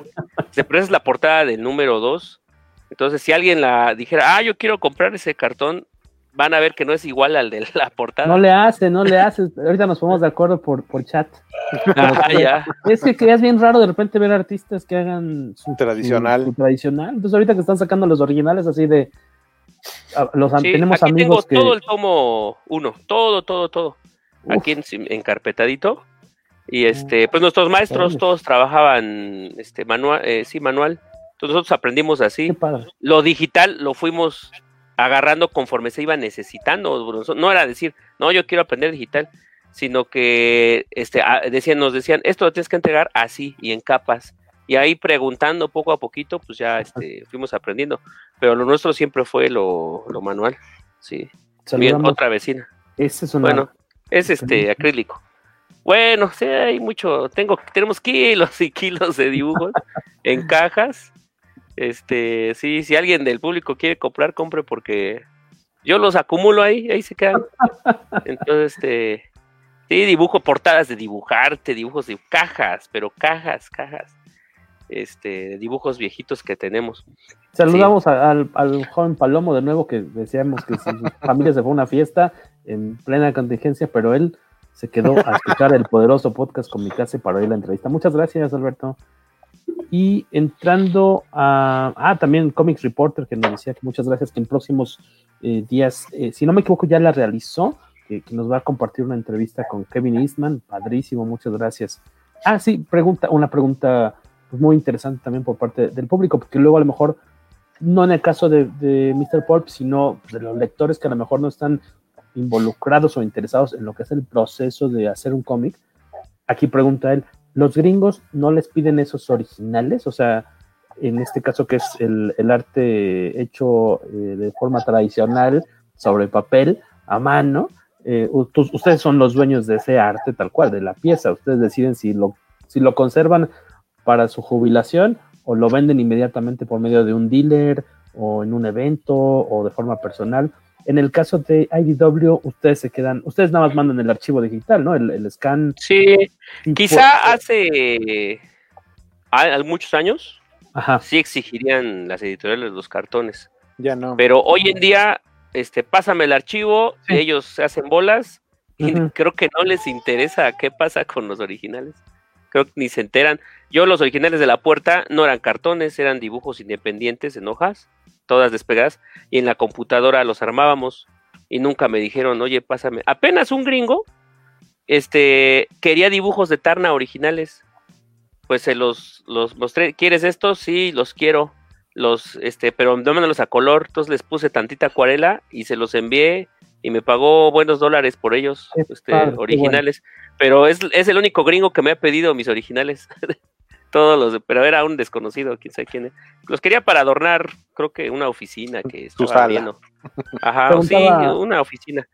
Este, pero de ahí en fuera no, los, los gringos, bueno, el- los clientes no nunca nos piden nada.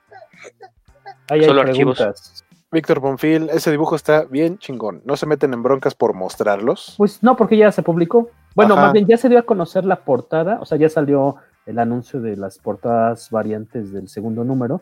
Entonces ahí no está cayendo en una bronca. Ah, ya, qué bueno que ya las publicaron, yo no sabía. Era una Este, exclusiva, ¿no? Ajá. Y los Pues otros cómo se mueve y todo. Ajá. Exacto, tampoco está, no es un estilo, ¿no? Ajá, Eh, sí. y, como, y lo otro que mostró son páginas del número uno. Ajá. Eh, entonces ya salió. Ya, ya salió, ya, ya lo tienes en, en impreso o en digital si lo compraste en digital. Ah, nos manda a saludar eh, el querido Manuel Conde. Manuel Conde. Saludos a todos y felicidades, chavales. Manuel eh, también estuvo con nosotros ha- hace ya varios meses, antes de la pandemia, platicando, lo entrevistamos porque Manuel es, eh, ahora sí que es, es guionista, dibujante, entintador, Color- ah, colorista no era su esposa. colorista, su esposa, de los Ajá. cómics de las tortugas ninja, los mexicanos, los que se Ah. publicaban aquí este, bajo el sello de, de Mac, en los Mac División, eh, mediados de historietas. 80s, inicios de los Noventas. 90. 90 me estoy moviendo, ¿verdad? Perdón, Sí, sí, no- sí. 90s. Y eh, de hecho nos hizo una portada para la siguiente Comicase que de la pandemia, que es la que se ha estado aplazando y aplazando, las tortugas ninja Sí, se va a llamar Comicase de la pandemia. de la pandemia, edición COVID. Y él estuvo platicando aquí pues, de, de la aventura que fue publicar el cómic de Tortugas Tortugas Ninja. Ninja. aquí en México. Qué buena onda que andas por acá. Este, saludos a, la- a la señora eh, de la casa, Manuel. Que dicen que ojalá luego puedan hacer una exposición del arte de Tortugas Ninja pues enmarcadito y, y padre estaría a todo dar. Ya luego les daremos más ide- ideas. Eh, me desde hace varios años este, colaboro con parte con el equipo organizador de la convención aquí en, el- en la ciudad de La Mole. Estaría de lujo poder tener una exposición del arte original para los visitantes o, o de lo que sobreviva del arte original después de decir que sí venden arte original. Este, Mm. Estaría a todo dar. Ah, que justamente, justamente ahí preguntaba Diego Armando Mendoza Valero Diego. que, que con- que su contacto para comisiones por si les quieren encargar dibujos, que hay bastante mercado, hay, hay mucho coleccionista que acostumbra buscar eh, diferentes estilos y diferentes dibujantes para, para comisionar. Ah, ya. Ah, sí, Isaac se desconectó. ¿verdad? Ahorita lo regresamos, nada más que Este, miren, eh, la man- es muy fácil contactarnos por Facebook, este, o por correo, porque este eh, siempre le ponemos por nuestro nombre. O sea, mi Facebook es Esaú Escorza, así como aparece ahí, ¿no? Y creo que soy el único. Y a Isaac, Isaac Escorza dibujante, y el Facebook luego, luego les van a encontrar. Entonces, si le mandan ahí algo, Ay, creo que saqué a alguien de los chicos. Ay. Sí. No, sin querer, perdón. Ah, ya. Y este, incluso por, por Behance es muy fácil contactarnos. Este, ajá, pero en realidad, este, hemos tenido nosotros tratos con las editoriales y con editores, este, con este, comisiones así personales. Es un poco problemático, este, trabajar porque si no hay un mediador que diga, este, ya le entregaste el trabajo, entonces, este, ya te pago o ya le pagaste porque ya te está entregando el trabajo, como el caso de las, las, este, las plataformas en línea. Este, eh, no, este, no es bueno trabajar con clientes así, este, eh, porque pues pueden pasar muchas cosas. Entonces, casi, casi comisiones, este, de fuera, desconocidos, este, casi no, casi no trabajamos. Pues nos ha trabajado, nos ha tocado trabajar más bien con, con este, con editoriales. Ajá. Cuando hemos tenido clientes no de editoriales, aparte de que pues, hemos tenido muchos problemas, pues es porque hay una plataforma en medio que retiene el dinero del cliente hasta que el cliente, hasta que el, este, hasta que se entrega todo el trabajo, ¿no? Pero si no, si hay algo, este, una comisión particular que diga, no, mira, yo soy muy cumplido, es, yo te puedo incluso depositar un adelanto, este, así, pues es muy fácil relativamente contactarnos. Este, ahí apareció el Isaac, pero no se mueve. Si no, hasta en las convenciones ahí nos pueden, bueno, supongo que en las que sigue, este, ahí vamos a estar. Normalmente yo me aparezco, pero estoy un rato y- y nos vamos y no nos damos a conocer, no tenemos mesa, no decimos, no, yo soy aquí, yo trato de pasar desapercibido. No, nunca hemos hecho, sido buenos para hacernos publicidad. Oye, este, aprovechando que está Isaac, nada más checa Isaac, tienes tu micro cerrado para que te vayamos a escuchar ahorita que les preguntemos.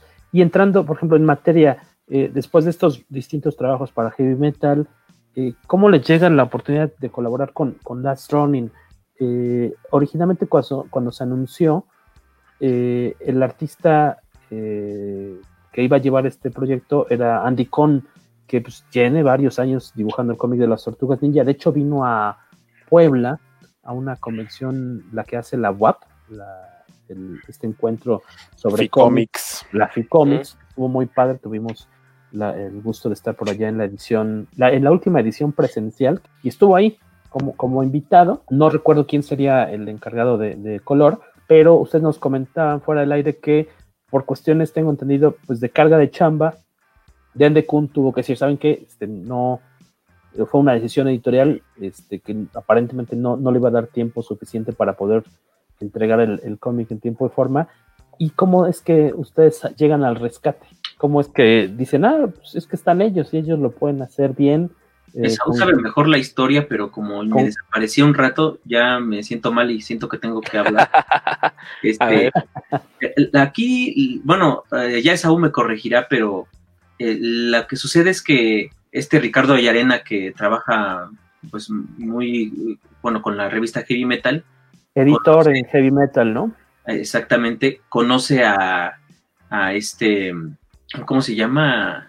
A Kevin Eastman. a Ah, Kevin. Eastman. Lo, lo conoce y parece ser que, este, dice Ricardo, que le ha hecho muchos favores este Kevin, o, o que se siente agradecido con él. No sabemos por qué, o las circunstancias específicas, pero él siente que debe de apoyarlo. Entonces, eh, al parecer, eh, The Last Running pues ya tenía retrasos y necesitaban alguien que fuera confiable y que supieran que iba a dar una gran carga de trabajo y que iba a entregar a tiempo, llueve, truene o relampague. ¿no?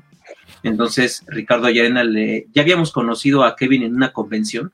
Ricardo nos lo había presentado, dijo, miren, este es, este es Kevin, quizá trabajen con él algún día. ¿no? Y se nos, y como llevábamos dibujos en nuestras carpetas, hasta se nos ocurrió regalarle un dibujo nuestro que llevábamos por allí, cualquier dibujo. Le regalamos un par de dibujos entintados, como un detalle, simplemente dijimos, ah, mucho gusto conocerte. Ellos nos regalaron sus carteles que llevaban sus portadas de las tortugas ninja este, de, de Kevin. Este nos regalaron, mira. Ah, sí. Ahí Ah. está firmado, mira. Kevin Eastman. Entonces él, él nos lo regaló y como nos gustó el detalle, pues dijimos, pues te regalamos nosotros también un dibujito, aunque él no creo que le hagan falta ni, ni nada. Dijimos, pues no tenemos nada que darte salvo un par de dibujos que le regalamos.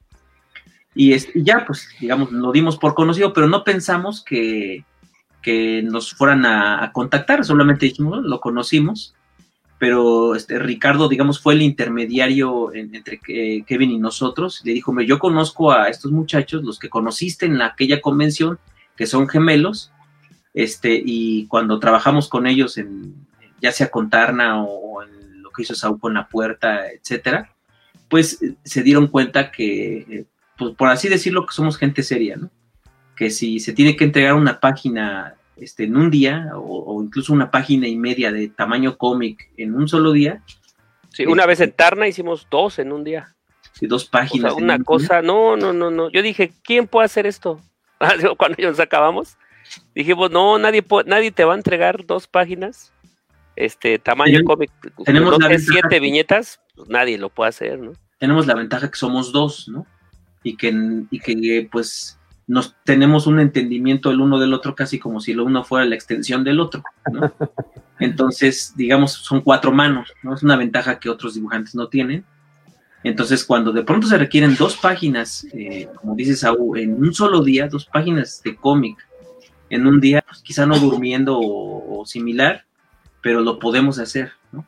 Entonces, como que Ricardo pensando en eso fue que, que nos recomendó con Kevin y este y pues sí, de la, en inicio la marcha de trabajo fue muy pesada. Entonces, bueno, no sé si se me escapó un detalle por ahí, Saúl, pero No, está bien. Este, lo que pasa es que sí necesitaban, este, había, se pensó que nosotros continuáramos desde la página 20, Mm. Este, porque ya habían 20 páginas, este, totalmente terminadas. Ah, pues muchas de ellas las vieron en las páginas. en las este, Como de preview, internet. ¿no? Ajá. Ajá, como preview. Esas eran las páginas que se iban a usar. Entonces llevaban 20 páginas de, de avance y Ricardo este, y Kevin estaban en ese asunto y decían, usamos las 20 y que ellos hagan las últimas 20 o que se empiece de cero para conservar el estilo. Dijeron, bueno, lo más honesto con el público y todo es que ellos hagan desde cero. Entonces tocó hacer todo, pero teníamos que hacer las 20 páginas en no sé cuántas semanas, en un par de semanas. Entonces estuvo Cardiacon, pero pues ya hicimos las 20 páginas y en lo que nosotros hicimos las 20 páginas ya estaban listas las siguientes 10 y este y al final hasta nos sobró algo de tiempo. Entonces este, pero pero sí requerían requerían alguien que, que dijera, necesitamos que sea rápido, que esté bien y que sea rápido y que se adapte al estilo. Y afortunadamente, pues ya, aunque sea de vista, habíamos conocido a Kevin. Hasta platicamos un rato ahí, Ricardo hizo de intermediario, de traductor. Y ahí platicamos algunas cosas, ya lo conocimos. Y este, a su esposa también ahí estaba. Ya fue una cuestión on- eh, online, o sea, un, un Zoom o algo por el estilo. Una junta de Ese, trabajo. pues, no, nunca lo vimos. O sea, Ah, hasta o la sea- fecha. Ah, o sea, ese día lo conocimos en convención. Ah, en la convención. Hace un año más o menos. Hace un año. ni, año ni- ni por aquí se imaginaban ustedes. que No, Ricardo nos después- di- me dijo a mí, vengan a conocerlo porque tal vez trabajen con él después porque tiene unos proyectos locos de no sé qué cosa, pero nada que ver con las tortugas ninja. Yo ni siquiera sabía que él era el, el, este, el que había hecho las tortugas ninja. Ese día me enteré, dije, ah, es que ya. Y sí, pues sí, sí sentí algo, ¿no? Porque pues, yo de niño jugaba con tortugas ninja, ¿no? Y éramos fans de la serie animada. Pero yo dije, pues nos va a dejar unas 10 páginas, unas 20 páginas de algo, de un proyecto que le salga. Jamás, jamás me imaginé que íbamos a dibujar las tortugas ninja. Este, así con él, este, mandándonos sus layout, este, y nosotros trabajando directamente con él. Eso para nada lo pensamos. De sorpresa salió, y este, y, y no, pues bien contentos ahora, ¿no? sí. ¿Ustedes eran fans de los personajes de Chavitos o...? Pues a mí me tocó, bueno, a nosotros nos tocó, pues por la edad, teníamos yo creo que unos 10 años tal vez, cuando salía en el 5 la caricatura, Sí, una cosa así. digamos que la veíamos, pero digamos, nunca fuimos los aficionados, digamos, a ser Clavados, ajá. Pero pues sabíamos los nombres de las cuatro tortugas y teníamos los, algunos muñecos y este y pues conocemos a los personajes en general, ¿no? Pero solamente hasta ahora que nos tocó hacer esta historia, pues sí me tocó ver varios videos en YouTube de varios personajes para conocerlos un poco mejor y saber más específicamente qué va- de qué va la historia. Y nos dimos cuenta que la historia es mucho más rica de lo que parece. O sea, este, hay mucho contenido, hay mucha profundidad en, en la historia. Porque curiosamente, eh, nosotros no, nunca hemos sido muy aficionados al cómic. Cuando yo necesito saber algo más específico sobre algún personaje de cómic, yo suelo preguntarle a mis alumnos, este, oye, ¿y, a poco ya se murió tal, tal personaje de X historieta, no? Y ya me- ellos explican, ah, sí, este, este fue el proceso, pasó esto y pasó el otro, y nos enteramos.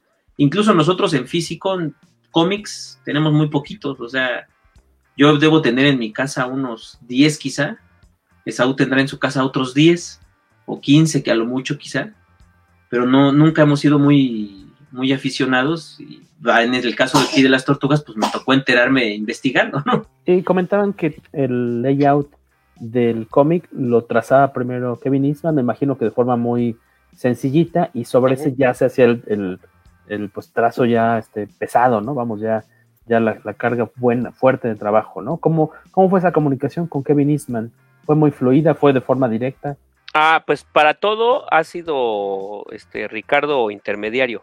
Tengo entendido que ellos tienen un equipo, porque yo una vez le dije a Ricardo, ¿por qué no me manda los layout este Kevin directamente? Sí. Le dije, porque pues es que él te los manda a ti, tú me los mandas a mí, yo te mando las páginas a ti, él tú te las mandas a él. Bueno, o sea, es una cosa complicada. Ya me comentó que hay un, hay un equipo de trabajo. Entonces, este, ellos tienen que autorizar, este, cambian esto, cambian aquello, con- trabajan con el guion, y cuando ya está todo listo, por medio de él me lo mandan a mí, y este, y nos mandan los layouts que son, como dices, dibujos muy sencillitos, pero muy expresivos de Kevin, que pues prácticamente resuelve todo. O sea, él, este, casi, casi se podría leer la historieta con sus dibujos, y, y estaría muy bien. Este, eh, solo, eh, en- entonces nos dan la opción de usar los layouts tal cual están, o nosotros este, hacer, este, moverle mucho, eh, que el dibujante anterior cambiaba bastante eh, lo que hacía Kevin a los, este, a sus dibujos y quedaban muy bien, la verdad, ¿no? Este, pero a mí me gusta respetar exactamente el layout de Kevin, solamente lo, lo cambio cuando en verdad este, pienso yo que es mejor uh, cambiar la narrativa o los dibujos no caben, porque hay veces que pasa. Este, me acaba de dejar una página que es de cuatro viñetas alargadas, que en su layout están muy bien, pero su layout es, es ancho. Él maneja hojas como carta, pero el cómic son hojas muy alargadas. Entonces, si hacía las cuatro viñetas alargadas, quedaba cada viñeta tan aplastada que ya no se leía bien eso. Entonces tuve que cambiarlo hice una viñeta ancha arriba y tres abajo, más holgadas. Entonces, este, pero yo trato de respetar el trabajo de Kevin tal cual porque me parece que él tiene la visión de la narrativa de su propia historieta mucho mejor que lo que nosotros lo podríamos hacer con el guion, por una parte, y por otra, pues la verdad es que es más fácil este, traducir el dibujo de Kevin y simplemente detallarlo que estar este, uno haciendo layout. Yo le decía a Ricardo, mándenos el guion si quieren, completo, y nosotros hacemos todo, no necesitamos layout. Este, pero dice, no, preferimos este, mandar los, los layout para que se entienda mejor, y la verdad es que ha sido mucho mejor, porque hay veces que uno lee un guion y, y aunque venga muy detallado, pues uno se imagina una cosa y el autor otra. Entonces, con los layouts, la gran ventaja es que Kevin dibuja, es la gran ventaja. Entonces, él, él resuelve todo y ya nada más uno, este, pues ha sido un trabajo muy satisfactorio en ese sentido. Aparte, Este, lo- perdón, sí, sí. te interrumpí, perdón. No, no, no, es, este, Dices que ha sido un trabajo muy chido, ¿no? Decía que, que aparte lo padre de esta historia, que eh, eh, la historia es de Kevin Eastman, de Peter Laird y de Tom Waltz, que es- ha sido el editor de, de Tortugas y bueno, de los principales títulos de IDW desde hace bastantes años. Y el guion tal cual ya es de Kevin y de Tom Waltz. Y yo creo que le da un saborcito muy padre o un valor agregado, un valor adicional, que eh, el arte de ustedes esté armado y acabado y demás sobre los bocetos de Eastman, ¿no? O sea, está, está como chido que no se haya limitado a hacer el guion y la historia, sino a aquí va como el esqueleto y sobre eso ya eh, terminar todo, todo ustedes. Eso, eso me late mucho. Para aquellos que no estén familiarizados con qué es The Last Running, ¿de qué va The Last Running, señor Waco? ¿Qué, qué nos podrías? Tuvimos oportunidad ya de leer el primer número. Son, son, siempre se me olvida, ¿son seis o cinco números, Esaú? Este, cinco. Son cinco. El segundo es- está anunciado para salir diciembre-enero. Este, ahorita en qué número van ustedes dibujando? Van con Pues al casi, día. casi con al día, el que va a Sí, salir. sí, sí. eh, el Estamos este, trabajando las primeras páginas del tomo 2 junto con otro dibujante porque este, este tomo 2 ah, tiene muchos, este, ¿cómo se dice? ¿Flashbacks? ajá, flashbacks. Entonces todos los flashbacks los va a dibujar otro dibujante para Ah, que se padre. vea otro estilo El y cambio. nosotros el presente. Nosotros dibujamos el presente Ah, nada más. Entonces, este, pero nosotros estamos en las primeras páginas del tomo 2, o sea, tal vez algún fan por ahí se espante, diga, no, y nos van a entregar un trabajo improvisado. Este, la verdad es que pienso que este, Kevin ha estado, tra- eh, creo que ya tenían un guion, una idea, y creo que la están rehaciendo, porque esta idea era muy antigua, creo que era hace de, de hace 10, 20 años tenían la idea, y entonces creo que ahora que ya están haciendo el cómic bien, creo que lo están trabajando mucho, más bien los fans y todos pues, deben pensar que se, se está haciendo un trabajo muy a conciencia. Y nosotros como dibujantes pues estamos dispuestos a no dormir con tal de que salga bien el trabajo. Este, entonces si un día se hace mucha carga de trabajo pues tengan en mente que, lo que se está haciendo es que está trabajando muy bien el, la narrativa, el guion y todo, todo lo está dibujando Kevin, o sea, él podría decir, ¿saben qué? Ya me cansé, les entrego el guion, este, interprétenlo, no, este, él nos entrega el layout y cuando el layout lo tenemos nosotros, entonces se trabaja la página. Entonces, este, es trabajo de guion, de, de dibujo de él, de- él diseña los personajes también. Nos mandó como, no sé, unas 20 páginas, yo creo, de diseño de personajes de la ciudad, de, este, de los malos, de todo. Este, y él, y él traza todo. Yo pienso que incluso de esto va a ser el, va a sacar un libro, yo pienso, este, porque es, es mucho material. Y si bien no es un dibujo detallado, pero es, es muy expresivo y muy este y agrega mucho al fan que le interese, pues este eh, seguramente va a estar interesado. ¿De qué va la historia, Guaquillo? Pues básicamente vemos un eh, futuro en el que la ciudad está totalmente, justamente como menciona Alberto Palomo, es algo cyberpunk. Eh, la ciudad de, de Nueva York está totalmente cerrada, ¿no? Está, tiene, tiene muros y, la ciudad tal cual es en la parte de adentro y vemos que por fuera hay una tortuga eh, vestida, eh, vaya, con un, con un traje, con una capucha, este, totalmente en tonos grises, negro prácticamente. Trae eh, las armas de las cuatro tortugas, no sabemos cuál de las cuatro tortugas es, lo único que alcanzamos a ver es que le hablan, o sea, ve, eh, eh, interactúa con eh, sus otros tres hermanos, que tampoco nunca dicen quiénes son, entonces no sabemos quién es esta tortuga, y los otros tres, eh, vaya, los ve y, platica con ellos, no porque estén vivos, sino porque son como fantasmas, eh, no sé si son eh, voces, eh, o, o- si de verdad está viendo a los fantasmas de sus hermanos, pero se da a entender que en algún momento ellos fueron asesinados, es el único sobreviviente, al parecer tiene mucho tiempo que no se sabe nada de él, y pues básicamente lo que quiere hacer es entrar a la ciudad, eh, infiltrarse en un corporativo, en un edificio eh, altísimo, en donde se encuentra el villano que fue quien mató a sus tres hermanos. Entonces, pues es como su última misión. Se veía la tortuga así eh, con arrugas y todo, entonces se entiende que ya tiene bastante tiempo y pues ya vive totalmente solo y ya es, es casi casi una misión suicida eh, ir a, nada más a cumplir eh, con la venganza de, quien mató a sus tres hermanos. Porque aparte, como dice Waco, se da a entender por ahí en uno de los globitos de diálogo o en los captions que han pasado varias décadas, ¿no? Porque las tortugas normalmente clásicas son como quinceañeras, por decir así, pues son adolescentes. Por ¿no? algo son adolescentes. Por algo son adolescentes. Entonces aquí ya no podía llamarse la tortuga adolescente. No, ya no. Ya pasaron décadas. Tenemos una idea.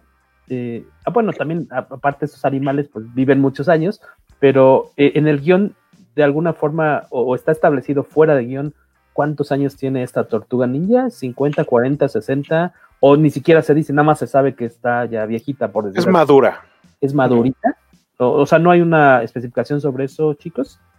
Sobre la Este, edad. no, no nos dieron la edad, no nos dieron la edad de la tortuga, este, pero sí se sabe que han pasado Décadas. pues, sí, décadas, debe tener, no sé, no Pues tengo por- idea, ¿eh? yo lo que digamos- calculo unos 50 años tal vez. Sí, porque para ser décadas, pues tienen que ser más de dos, ¿no? Entonces, este, Ajá, sí, o, debe o tener por lo menos dos. Sí, Entonces, la manera de saberlo 30. sería en la, en la última página, este, como ya. Ah, salió claro, publicado, sí. sale abril. Sí, sí. Sale Entonces, Abril se describió como una Sarah Connor, o sea, así nos lo pidieron específicamente. Ah, ok. Hasta Kevin dijo, quiero que sea una, este, una Sarah Connor o una, este, de estas mujeres luchonas que, que ya están grandes, pero no la, nadie las detiene, ¿no? Entonces, este, e- entonces, pues pienso yo, esta Abril, pues debe tener unos 50 años o más. 50 O sea, podría, tener 70. entre 50, pienso yo, entre 50 o hasta 60 años.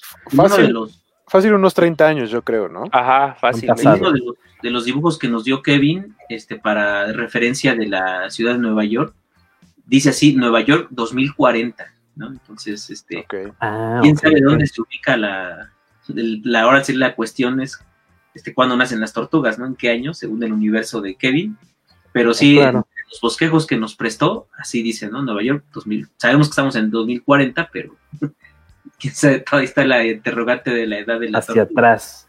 Y que Sí, coincide sí. con lo que dice aquí Santiago Orozco, Mr. Pulp, ¿no? Que, que de quién era la idea de que Abril O'Neill del futuro sea Linda Hamilton. Yo bien distraído, no había caído en cuenta con, en el Ah, sí, si lo parecido. ven, este, Sí, sí, se sí. parece un poquitito. E- e- Este cómic salió publicado, estamos en noviembre, ahorita grabando en 20 de noviembre. Salió hace como tres semanas más o menos a la venta, a lo mucho cuatro, eh, y luego, luego se dio, el día que salió a la venta en Estados Unidos, pues medio mundo echó a perder la, la sorpresa de, de quién es la tortuga sobreviviente. Yo dudo mucho que lo veamos en español próximamente porque ahorita los derechos para publicar Tortugas Ninja están con Editorial Camite y ellos han estado publicando Tortugas desde hace como unos 3, 4 años, pero de forma muy paulatina. y, Esporádica. eh, esporádica. Como se sabe también, pues todas las editoriales ahorita, todos los negocios en todo el mundo, pues tienen, a menos que se dediquen a hacer cubrebocas, tienen broncas de, de dinero y por, obviamente eh, pues se publican menos cómics, es más complicado distribuirlos. Yo sí veo complicado que al menos en, en, en el corto plazo veamos esta historia en español, así que eh, no sé si haya mucho problema en que manejemos o lo dejamos todavía como sorpresa eh, de quién es esta tortuga que sale al final, que no necesitamos revelarlo, de hecho. Creo que, No, que- no se creo que lo podemos dejar como sorpresa todavía. Sí, ¿no? sorpresa, sí, Lo para dejamos ahí como, cualquiera como que lo quiera comprar y, y no escuche el rumor, ¿no? Lo que Yo es solo- que sí, yo solo- iba a mostrar la página en la que sale Sara, No, no, no, no, no. pero bueno, no es Sara Connor, es Abril, pero yo vi que sin querer puedo Sí, mostrar. ahí qué menciona. persona- ahí, ahí se menciona quién es, no, entonces mejor no. Sí, Yo solo voy a decir que sí, sí era quien yo creía. Eras quien creía que iba a ser. También Este, un detalle de Kevin, en- cuando nos dio los diseños de personajes, nos comentaba que la mutación de, de Miguel, bueno, de las tortugas en general, de las tortugas, se ajá. sigue desarrollando. Entonces, sí, por ahí se me salió algo, pero bueno. Entonces se sigue desarrollando la mutación de las tortugas, de tal manera que siguen creciendo, ¿no? Entonces, en los bosquejos del diseño de personajes, nos muestra cómo la tortuga no deja de crecer y es, termina siendo más grande que las demás, ¿no? Ah, ok. Que se Otra deja escala ya. En el diseño de personajes que, que nos hicieron llegar. Este, y, y- y él pone muchos comentarios este, en torno a las, a las paginitas. La verdad es un tesorito. Este, y, y sí se dejan ver muchos pequeños detalles que, que no se van a ver en el cómic. Mm, Ahí comentan algo, Joaquín. Dice Alberto Palomo, a mí las historias de venganza me encantan. Súmale una tortuga ninja que se quiere vengar usando las armas de sus hermanos para cerrar su venganza, está poca madre, estoy de acuerdo. sí. Sí, la verdad es que este, cuando recibimos el guion y leímos este completo, nos tocó el privilegio de leerlo antes de que pues mucha gente lo, todavía se estaba especulando en internet, nosotros ya sabíamos qué iba a pasar, obviamente nos dijeron que no lo comentáramos, pero nos encantó la idea. Dijimos, oye, qué, qué buena idea, qué forma de rescatar la historia eh, y darle pues, eh, Ay, fuerza. La verdad es dramático Ah, el caso, hasta eh, Ah, ya Pues, se, se la, la- ¿cómo se llama esto que le da el chavo del 8? La chiripiorca. La Ajá, se chiripiorca. congela, se, este, no me acuerlo cómo se llama. No, la Ah, la chiripiorca es la de la garrotera. La verdad. La Ah, la garrotera. garrotera, sí. sí. Sí. Te nos Ahí habías ido un momento, Isaac, te quedaste congelado. Ah, sí, sí, lo que Este, estoy viendo que me dio Que ustedes pudieron leer el guion antes este, de que se publicara, que incluso cuando todavía estaba pues especulándose, ¿no? De, de Ah. qué iba la historia. Sí, eso, eso estaba comentando que cuando nosotros leímos la historia, y la leímos mucho antes que, bueno, más bien antes que muchísima, que toda la gente, este, nos gustó mucho la historia porque le comentaba que sí rescata un drama, sí hace sentir el, digamos, lo que se veía como una caricatura ahí en los noventas, infantil, eh, viendo todo el contexto, todo el contenido que tiene la historia y, cómo terminó, pues dijimos, oye, está padre la historia, o sea, mm, ya para estas alturas, pues ya no es que nos interesara la qué le pasó a las tortugas, ¿no? Pero leyendo la historia, eh, digamos, como que se eh, revivimos un cariño por el, por los personajes. Entonces sí, la verdad es que en lo personal me gusta mucho lo que pasó, ¿no? Es, es, es triste, pero le, le da mucho, le da mucha fuerza a los personajes.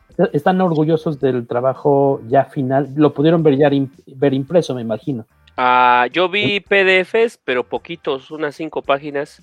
Ah, Este, no, no tengo el cómic, no lo, pues por lo mismo que no somos muy aficionados. ¿Qué pasó, IDW? Por favor, por favor, que nos comuniquen. Guaco, ¿nos puedes comunicar ya que tienes ahí tu diadema Sí, hay que nos, capitán. I- que me pasen una interdimensional? caja. Por favor, comuníqueme con Kevin Isman, por favor. Necesitamos una caja de. ¿Cuántos Aquí- caben? Quizás sería bueno comentar que este, nos recomendaron que se pareciera el dibujo a ciertos autores. Incluso el dibujo detallado no les importaba mucho. O sea, nosotros en principio dijimos, pues hay que hacer un trabajo sumamente perfecto y sumamente detallado. Y, o sea, el- nuestra idea era pues dar nuestro máximo nivel, digamos, de dibujo. Pero según los autores que nos recomendaron, entre ellos a Frank Miller, digamos, como referencia, no les interesaba un dibujo este, muy preciso o muy detallado, eh, sino eh, que tuviera cierto sentir, ¿no? Por- Entonces, Sí, un poco este Hellboy, por ejemplo. Este otros autores que este hubo que simplificar mucho y fue un poco de trabajo para nosotros este hacerlo más simple porque luego tendemos a, hacer demasiado el trabajo muy anatómico o muy detallista, pero pues hubo que adaptarse y pues, sí costó un poco de trabajo, este y también el hecho de que este tengan que entregar casi prácticamente una página al día estuvimos entregando este, seis páginas a la semana entregábamos. Solamente un día a la semana no entregábamos página. Entonces, la verdad, sí, de muchos, de muchas escenitas y dibujos, ya viendo el trabajo, pasado el tiempo, hoy me gustaría volver el tiempo atrás y decir, esa, eso, súbelo, eso, bájalo, esa viñeta que se vaya. Este, eh, tampoco es que digamos, no, está muy mal hecho, no, es, este, pues sí hay cierto orgullo de decir, pues trabajamos lo mejor que pudimos, pero no, mm, pues creo que rara vez un dibujante podrá decir que tuvo todo el tiempo que necesitaba. Entonces, este, pues hubiéramos querido este, más tiempo eh, para repasar el, dibujo, volverlo a calcar. eh, pasa, supongo que todos los dibujantes tienen esa experiencia. El dibujo uno lo ve bien el día que lo hace, un mes después eh, ve el mismo dibujo y ya, ya y salen los errores de inmediato o qué se pudo hacer para mejorarlo. Pero a veces los dibujos necesitan cuajarse en el tiempo. Y esa vez no tuvimos, en el todo, todo el tomo 1, no tuvimos prácticamente nada de tiempo para decir, oye, este puesto se puede mejorar. Este, ya hasta ahorita que lo, que lo vemos. Pero no, no hemos visto trabajo publicado. Normalmente lo vemos este, cuando vamos a convención, este, ahí nos lo presentan. Así empezó con la puerta, con Tarna, con este, prácticamente todo lo que hemos hecho. Este, pues ya lo vemos ya que está, ya que todos lo vieron. Este, pues somos muy pacientes. Ah, sí. Preguntaban, de hecho, antes de empezar con la transmisión, Esaú estaba preparando en su computadora algunas imágenes del trabajo que se hizo para el cómic. Y vamos a intentar compartirlas con ustedes porque de hecho nos preguntaban si había forma de, mostrar algún line out de lo que les mandaba Kevin Eastman y luego pues cómo terminaban ya ustedes este, pues, enriqueciendo ese, ese trabajo. No sé si tienes por ahí en tu, en tu pantalla algún trabajito que, alguna cuestión que quieras eh, presumirnos. Ahí los que escuchan el podcast en versión de audio pues, se lo van a perder, pero eh, Waco les va a realizar un, pues una labor de interpretación. Va a ser como el closed caption, pero para auditivo. ya me vio con ojos feos de no manches. ¿Cómo voy a hacer eso? Era broma, amigo, no te iba a obligar. Este, ¿sí estás escuchando, Isaac? Eh, te estamos escuchando. No, Isaac, no te estamos escuchando. Traes cerrado tu micro. Ah, Sí, pero creo que él nos oye, ¿no? Sí, a ver si puedes hacer eso, ¿no? Sí, les voy a compartir algunas cosas que nos Ah. mandó Kevin. Isaac era quien nos lo iba a compartir. Sí. Este, miren, a ver, te voy a compartir mi, mi pantalla. La pantalla. Ahí están ustedes está, ¿no? viendo. Entonces, por ejemplo, este, a ver, los voy a mejor abrir con un programa, Ok. este, para quieres- que los vean mejor. Tú me dices cuando estés listo para mostrarlo y para que no vayamos a ver tu colección de fotos este, eróticas de enanitos. Sí. No vayamos a mostrar el final del cómic, ¿no? Sí. Ah, no, no, no, porque no tiene globos. No, no tiene. Entonces. Este bosquejo Ah, es, es bosquejo de Kevin de la portada, ¿no? Entonces, como pueden ver, este, se parece muchísimo, ¿no? Vean aquí, esa es la portada, ¿no? Ya ven cómo Kevin lo, lo resuelve. Entonces, aquí estaba otra de sus ideas. Este, por ejemplo, este es el diseño de la ciudad de Nueva York que él mandó. Este, también pueden ver la ciudad de perfil, la ciudad de vista aérea, pone hasta medidas, pone puentes, este, es la ciudad de Manhattan, ¿no? Hay mucho detalle. Son los este, diseños de los de los enemigos. A mí estos me, me recuerdan mucho a Snake Eyes de las de G.I. Joe, el tipo Ah, sí. de, la, de la careta. Entonces vean, ¿no? Este son sus Ninjas, son ninjas sintéticos, ¿verdad? exactamente humanoides. Esta es la como la nueva chica de la saga, este eh, Mary Jones. ¿no? Entonces em, igual lo resuelve todo, ¿no? Entonces ya no hay que imaginarle, no hay que mandar diseños de personajes y que estén corrigiendo. Casi lo tratamos de hacer lo más cercano a lo que mandó Kevin. Entonces les decía, son, son tesoritos. Aquí hay más, más diseño de, de este de esta chica. Este, em, es- eso es lo que les comentaba. eh, la- bueno, aquí ya se hice un spoiler. No, no, no, no, no. Bueno, sí, ya. Entonces, este, pero bueno, ahí es lo, lo que les comentaba que la relación continúa. Ahí es visible. Pero yo no lo La tortuga sobreviviente es más grande que todas las demás porque siguió mutando, ¿no? Exactamente. Ajá, sí, sí. Entonces, este, pero bueno, yo no dije nada o traté de no hacerlo. Pues, más, más diseños de esta, de esta chica. Este es, eh, este es de Kevin, eh, precisamente su idea de, de este último running. Esta, esta salió en internet dentro de las cosas que se estuvieron publicando. Quizá lo vieron, hasta alguien le dio color y lo, lo dejó muy padre. Pero ven igual, ¿no? La tortuga está resuelta. Sí, totalmente. Este, eh, aquí otro diseño, igual, ¿no? O sea, se ve muy padre, la verdad es que es muy expresivo su dibujo, hasta pienso que en un momento él pudo haberlo hecho, bueno, le hubiera tomado tiempo, pero este, o sea, hace dibujos como hemos comentado muy expresivos. Este, aquí ven el detalle, ¿no? De, de la ropa. Mandó diseños de, Todo. De, ajá, de lo de pormenores, ¿no? Entonces, este, casi de la ropa interior, creo, nos, nos mandó. Entonces, este, aquí la, cómo se ve la, la tortuga. Creo que otros, no sé si otra vez es. Ahí, Ya salió ahí. Pero, bueno, los que lo ven van a tener que buscar. Somos muy malos guardando secretos, ¿no? no está regalado. Y Ya, ya que estoy aquí, este, este es un pequeño bosquejo. Eh, eh, Este, a veces bosquejamos en la computadora y luego lo hacemos a mano. A veces se hace a mano, se escanea, se edita en la computadora. O sea, se hace de todo, ¿no? Entonces es un dibujo muy, muy sencillo que, estaba haciendo justo antes de la entrevista para una, una viñeta, ¿no? Que este, aquí la enmarco mejor. O sea, la viñeta realmente es esta. Entonces, este, pues, son cositas que siempre están pasando este, al hacer este trabajo. Pero bueno, son algunas cositas. No, no. Sería si bueno que ver te más, mostraras, este, Isaac, este, por ejemplo, una página, cómo, nada más una página, cómo nos la entrega Kevin y cómo, y cómo se vio al final. Ah, perfecto. Miren, vamos a ver. Por aquí están los ¿Quieres allá. te cierro, te cierro, Ah, sí, que te cierro la ventanita mientras para que no se vea?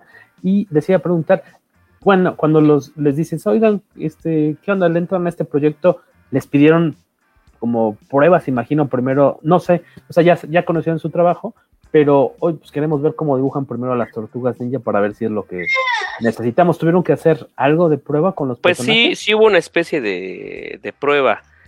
Primero nos dijeron, bueno, hay que hacerlas, y este, y hay que, ya en estos días te hablo, pero eso pasó, tardó una semana, no sé qué pasó.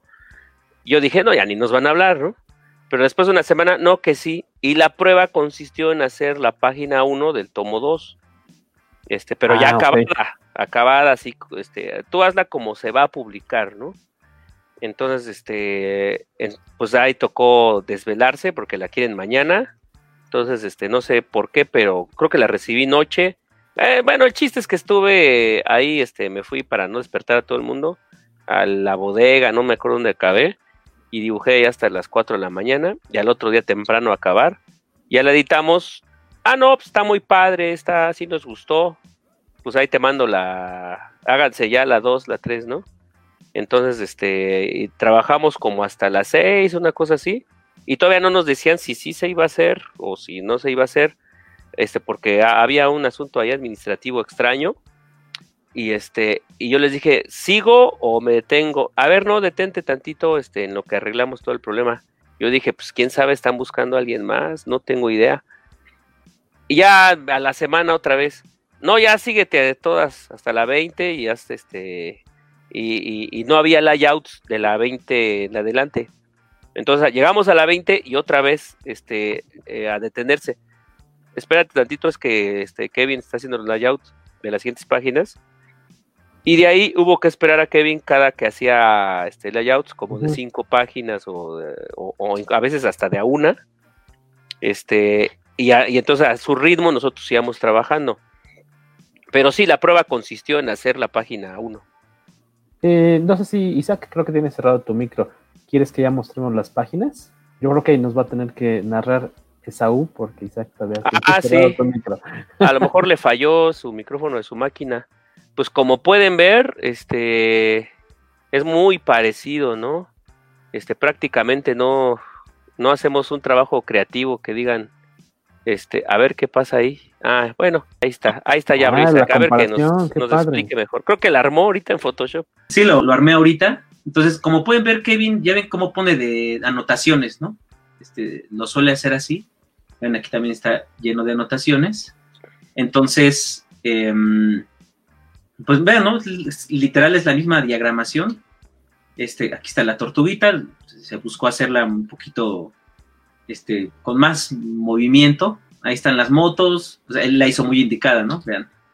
Moto muy indicada, pues, se entiende la idea. Y aquí un poquito más como tirándole a, a Kira o no sé, una moto más. Claro. Este, aquí, por ejemplo, en esta viñeta en particular está la tortuga y los hermanos. Vean, ni siquiera se, se detalla, pero bueno, se resuelve la idea, ¿no? Aquí ya se ven en bastante más detalle. Este, igual, miren, esta vista aérea, solamente sabemos que están saliendo personajes de una especie de bar, este, estos como maleantes, nos dijeron como la banda gangrena de las chicas superpoderosas. Entonces, aquí ya se ven en, en detalle. Este, aquí en estos, en este diseño de personajes, vean el, como que el más malo era como gordo, ¿no? Aquí está la chica, la que, este, como que va, la fuerza joven que se está añadiendo a la historia. Y, y aquí, este, mucho más detalle, ¿no? Nos dijeron que fueran interraciales, ¿no? Una especie de chino, este, etcétera, ¿no? Un gordito, no sé, lo más variado que pudiera ser en personajes, eso aparecía en el guion. Entonces, este, la, aquí la chica, pues no ayuda mucho, pero el diseño de personaje sí que ayuda mucho, que también estábamos mostrando hace rato, y ya se ve mucho, mucho mejor aquí, ¿no? Entonces, este, pues más o menos esta es la idea de una página, este, cómo, cómo nos ayuda Kevin, y, más o menos cómo, cómo termina y para que la, la vean. Está padrísimo, súper chido. Gracias por mostrarnos este, este material. De hecho, ahí también eh, nos dicen felicidades, está fregoncísimo el trabajo que hicieron. Y pues sí, es, es, eh, lo que vemos a la izquierda en el caso de quienes están en el canal de YouTube. Eh, bueno, en Facebook más bien, es pues sí es muy la idea de cómo quiere Kevin Eastman que se pongan los ingredientes, ¿no? Pero el resultado final nada que ver, ¿eh? O sea, es súper detallado, este... ¿Cómo, cómo lo viste tú, Guaco? Tú como artista. Pues sí, detallado. O sea, básicamente lo que, lo que da es casi casi lo que en cine sería un storyboard. Ándale. Eh, algo, algo básico que es más bien la intención del tipo de toma, del tipo de acercamientos. eh, algo que, que veo que está muy bien, porque muchas veces eh, hay, hay poca gente que lo hace, es posicionar los globos de, de texto, los diálogos. Porque a mí me ha tocado trabajar haciendo diálogos y, y eh, en un cómic en el que en el que trabajé los últimos años, la, la dibujante pues, se le hacía fácil hacer sus dibujos y el orden de los personajes como ella quería y, el, del- y en el diálogo, eh, o sea, no me dejaba nada de espacio para poner los globos y en el guion decía que prácticamente platicaban todo el cuadro y era un cuadro chiquitito. Era, era, era terrible, pero lo, lo- lo tenía que resolver de alguna manera y eso está muy bien aquí, o sea, que, que les den también un poco como esa eh, intención de dónde va a ir el espacio de los globos, pues también está, está bien, es útil.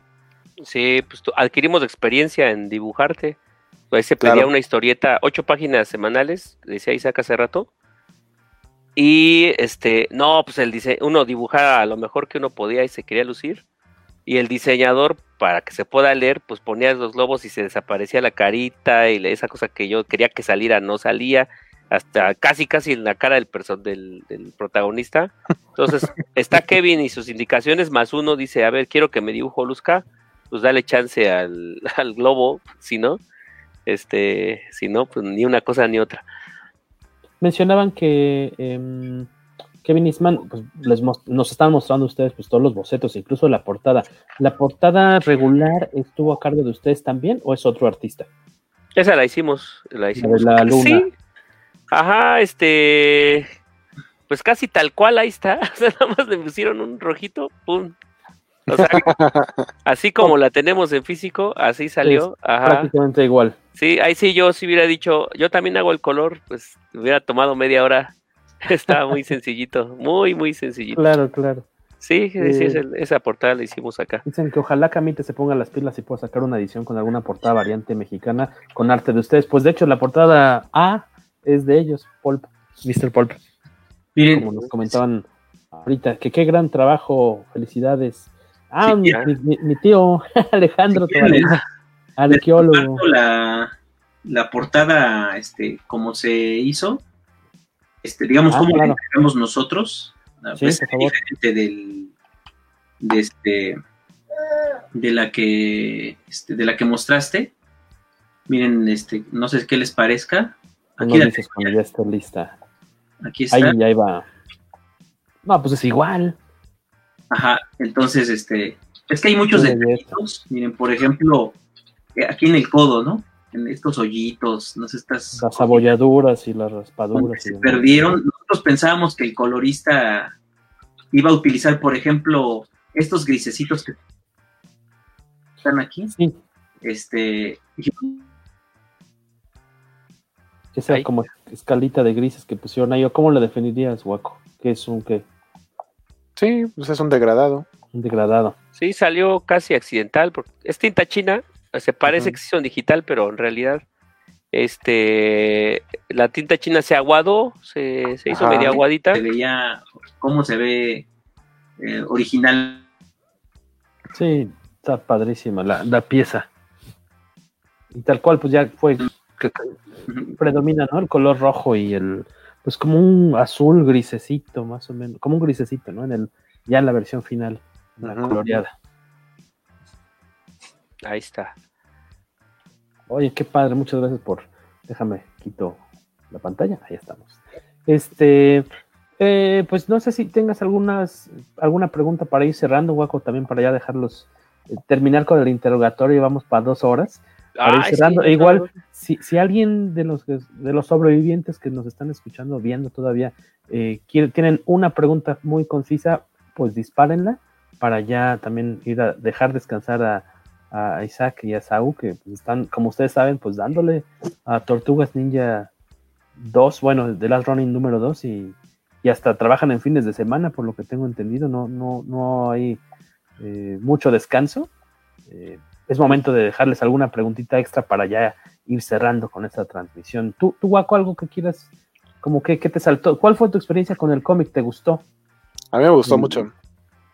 Sí, porque, o sea, es una historia seria, pero que entiendes que es algo que podría haberle pasado a incluso el universo de las tortugas de la serie de los 90. Porque a, a lo mejor todo era como muy colorido y muy alegre, pero las cosas no son así siempre. Entonces, eh, ah, bueno, algo que no sé si ustedes sepan, eh, o si me pueden contestar, es si esto es un universo completamente aparte o si está enlazado a alguna continuidad de los cómics existentes actuales de las tortugas ninja. ¿O es punto y o es así? De esta historia es independiente, es el final del camino. Ajá, es como su propio universo. Ajá. ¿Tienen idea de eso o no? No, Yo no tengo le sé decir. Eh, eh, es que no, no les estoy diciendo con precisión, pero tengo entendido que la historia de Kevin la había hecho hace muchos años, ¿no? Sí, Ah, años, sí. ¿Cuánto tiempo? Que, eh, digamos, así la habían sentido ellos cuando tenían el ánimo fuerte de hacer esta historia, ¿no? Y, y ya pasan muchas cosas y ya, ya no sentían ese ánimo quizá, pero viendo sus viejos bosquejos, sus diseños de personajes, los de la ciudad de Nueva York que les mostrábamos, este, como que les renació el, el deseo de sacar esa historia. Entonces, no sé, no sabemos responder la pregunta realmente que, que hizo Waco, no, no, este, no lo sé, la verdad. Pero lo que sí podemos decir es que esta idea de, de lo que iba a pasarle a las tortugas es algo que estuvo en la mente de Kevin, este, que estuvo hace muchos años y él, lo pensaba así desde, digamos, pienso yo que eh, desde los inicios de las tortugas. O sea, que esto que pasó, lo, pues, lo que trató de decir, es la línea original. ¿no? Original. Qué, qué fregón. Que esperan también que ojalá en el cómic eh, puedan de repente dibujar algún detallito relacionado con la cultura mexicana, algún eh, Tatuaje de algún- Ah, qué buena idea. No se me había algún- ocurrido. algún guiño por ahí a. Sí, a- sí, a es una buena idea. Sí, yo creo que sí lo tenemos que hacer. Digo, ya que se dijo, pues va a tener que ser Sí, así. ahí metemos el escudo, la bandera en una página a ver si no se dan cuenta. Todo. El O que un, tamaño de un- una. un maleante ahí de los de la. Un puesto de sea- tacos. Se parezca a Capulino. Ah, Ah, sí, sí, sí. sí, es una buena idea. El, el calcalimán hay que meterlo ahí. Un calimán por ahí. Total, lo mendigo. van a saber. El único que le va a entender va a ser Yarena. Sí, ¿verdad? Nos, les manda felicitaciones, que qué padre está el arte, dice Víctor Bonfil. Está muy orgulloso de verlos armando la grande en este cómic. Palomo también dice, no, felicitaciones, que nos tiene a nosotros, a los chavorrucos, contentos. Muchas gracias. Que metan algo de Holanda, helados Holanda. bueno, helados Holanda es el nombre con el que conocemos a esa marca aquí en México, porque en verdad es extranjera. Pero aquí en México se llama helados Holanda, pero... Pero... La Landesa 33, bueno, ahí sí. Danesa 33 recomiendan. Ah, ya están echando. Ya todos son dibujantes y escritores de cómics. Ya todos estamos echando nuestra cosecha. no nos hagan caso. este, eh, yo también disfruté muchísimo. La historia está súper padre desde el inicio. eh, el ambiente, los colores. Ese saborcito que ustedes comentaron por ahí, eh, entre otras influencias que les pidieron más o menos seguir de Frank Miller, De Frank sí es Miller. como notorio la- las tintas, ¿no? Eh, de repente hay algunos acercamientos a la cara de esta tortuga en la que está así como, bueno, con la cara enojada y muy de cerca, dices, ay, eso es como de, Como de Batman, como de Dark Knight Returns, completamente ajá. Dark Knight Returns, por decir así. Eh, el, el- esta onda de la relación de la tortuga con sus otras hermanas, hermanos, me gustó porque nunca sabes si, así de, híjole, está tan traumado por la muerte Ajá. de sus hermanos que se lo está imaginando, es una alucinación, o en verdad son sus es- espíritus, sus fantasmas de la fuerza, y en verdad están ahí. Yo creo que ya es como decisión del, del lector, pero está bonito. Eh, o sea, me Y, sigue tomo dos, este bonito, pero feo. Es, es como triste a la vez, ¿no? Sí, sí, sí. Es muy conmovedor eso de, de, ay, o sea, es que está platicando con sus hermanos y, y quienes estén ahí y lleguen a interactuar, pues van a creer que está loca esta tortuga porque pues, en Ah, verdad bueno. no ven.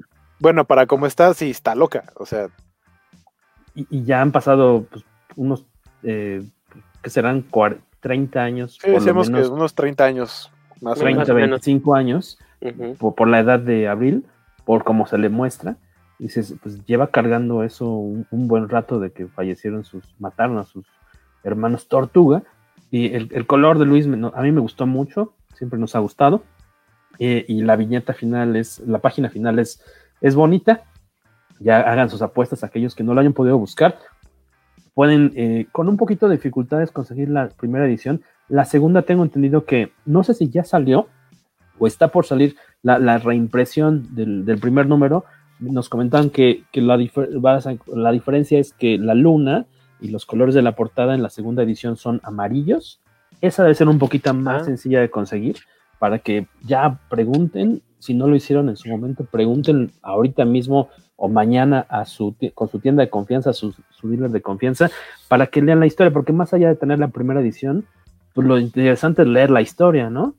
Eh, la, la experiencia está muy bonito, el primer cómic, no dudo que los siguientes estén igual de, aunque en la primer, al final del primer número ya sabes qué tortuga es, no creo que vaya a bajar la emoción eh, o, o- o la cuestión emotiva en los siguientes, en los siguientes números, háganle ahí el, eh, también en, formato digital legal está por medio de comic, este, Comixology, lo pueden conseguir así, y ahí sí me imagino que que a largo plazo, quienes de plano no puedan conseguirlo en papel, a, a fuerzas va a salir un recopilatorio. Si son los que se quieren, no quieren meterse como en broncas y mejor leerlo hasta que salga al final. Todavía le falta un rato, pero este, yo creo que un año por lo menos para que lo puedan leer toda, toda la historia completa. Pero en verdad está súper bonita y ojalá, como a- por ahí decían algunos, no, no tardemos en, que Playmates o a lo mejor Super Seven o, alguna otra empresa de las que tienen los derechos para hacer juguetes de tortugas nos saquen esta versión futurista apocalíptica, ¿no? De los de esta tortuga, última tortuga del Last Running. Ya llegó mi hermano, ya me dio sentimiento, voy a abrazarlo. Dice Alberto Palomo que se quedó escuchando el podcast con mi casa, la transmisión en vivo, en lugar de irse de fiesta. Qué, qué- qué bueno. eh, creo que ya ahorita no tenemos más, más este, comentarios y ya rayando las, las, las dos horas, eh, empezar a despedirnos, dice Paul Santiago que, que, que, las buenas historias sobreviven a los spoilers. Ah, aún sabe, exacto, y aún sabiendo quién es la tortuga, ojalá no, no, ojalá puedan llegar al final del cómic sin haber sabido quién era, que es una, una sorpresa padre, pero aún así, de todos modos, está, creo que está muy bien armadita, ¿no? Uh -huh, pues sí. Entonces, este, de ustedes podemos esperar que los próximos, pues ahorita noviembre, lo que queda, y diciembre, van a estar dándole a Tortugas Ninja 2, The Last Running 2, eh, y poquito después 3, 4, 5, o sea, sí les va a estar llevando, ¿qué se imaginan dibujando este cómic todavía por marzo, todavía por lo menos, haciendo tal vez el último número? Yo creo hasta más, porque, bueno, Pues no son sé, 40 páginas por número, ¿no? ajá, son 40 páginas Son- por número, Si pero... Pitágoras no miente, 200 páginas de historia, ¿no? Ajá, y el ritmo no es este. Bueno, yo en principio pensaba, nos van a dar el guion y este y a dibujarlo a marcha forzadas, luego el siguiente guion, pero no es así. O sea, el proceso, al, al parecer, por lo que entiendo, tienen juntas y platican.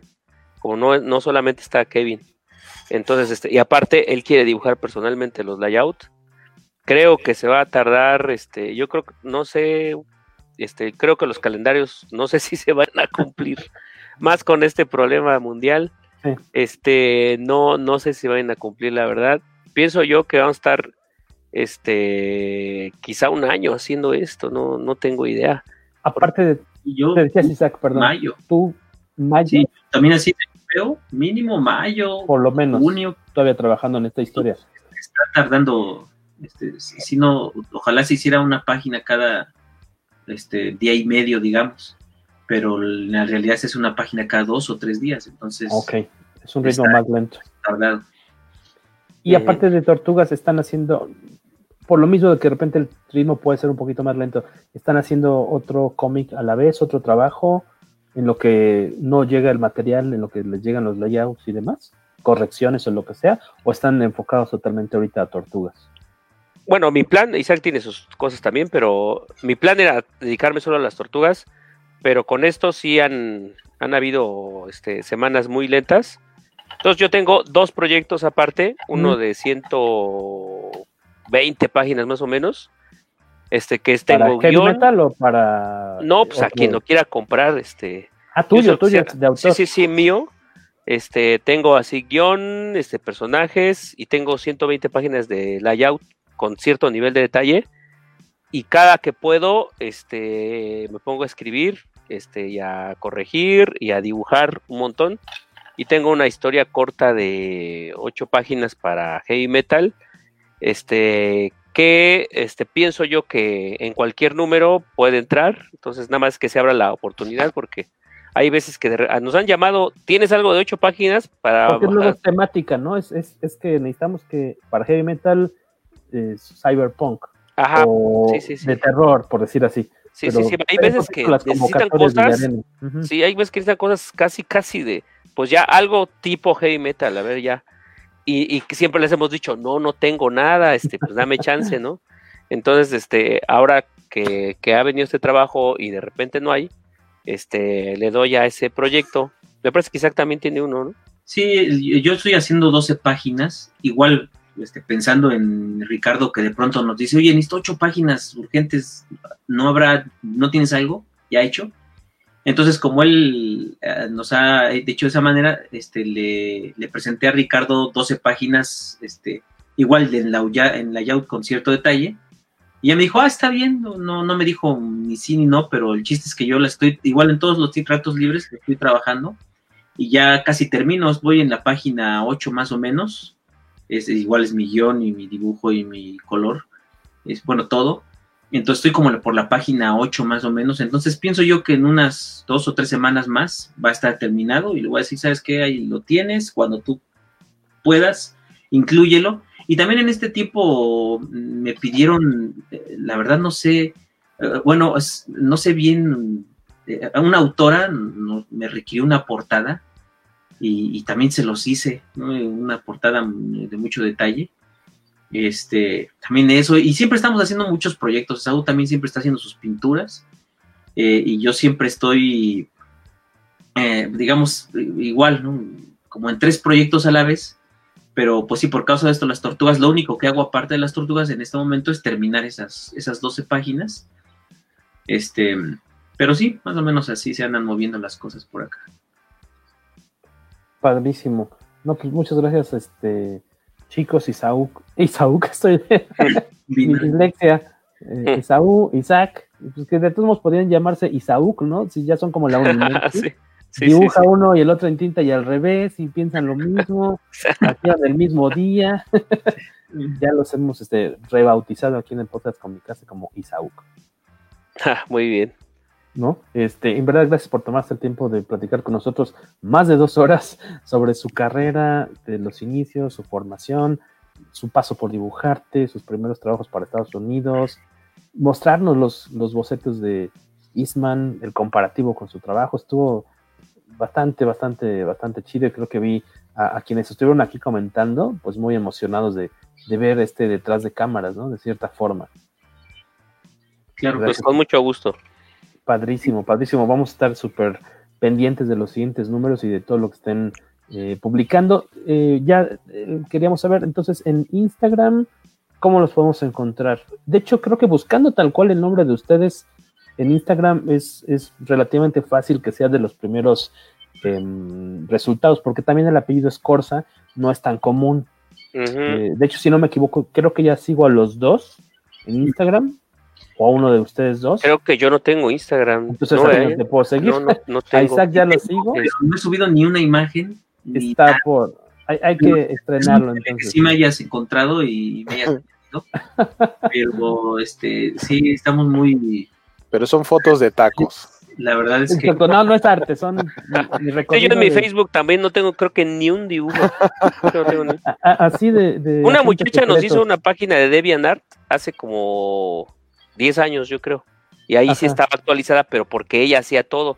Nos dio un papel, nos dijo, este es tu clave, este es tu password, úsalo. Pues ya nunca lo usamos. Este, ahorita es ese Behance que les había pasado hace rato. Ajá, déjame lo, pongo eh, de nuevo. Sí, como dices, aún no somos muy reacios a, a hacernos autopublicidad. En grandote. Ajá. También está nuestro canal de YouTube que está muy abandonado. Este, ¿Hay que subir como tutoriales? sí son clases de dibujo. Tiene como 170 videos. Ah, Entonces, este, eh, algunos están bien hechos, otros la verdad se hicieron en cosa de una, o sea, vaya, trabajos rápidos.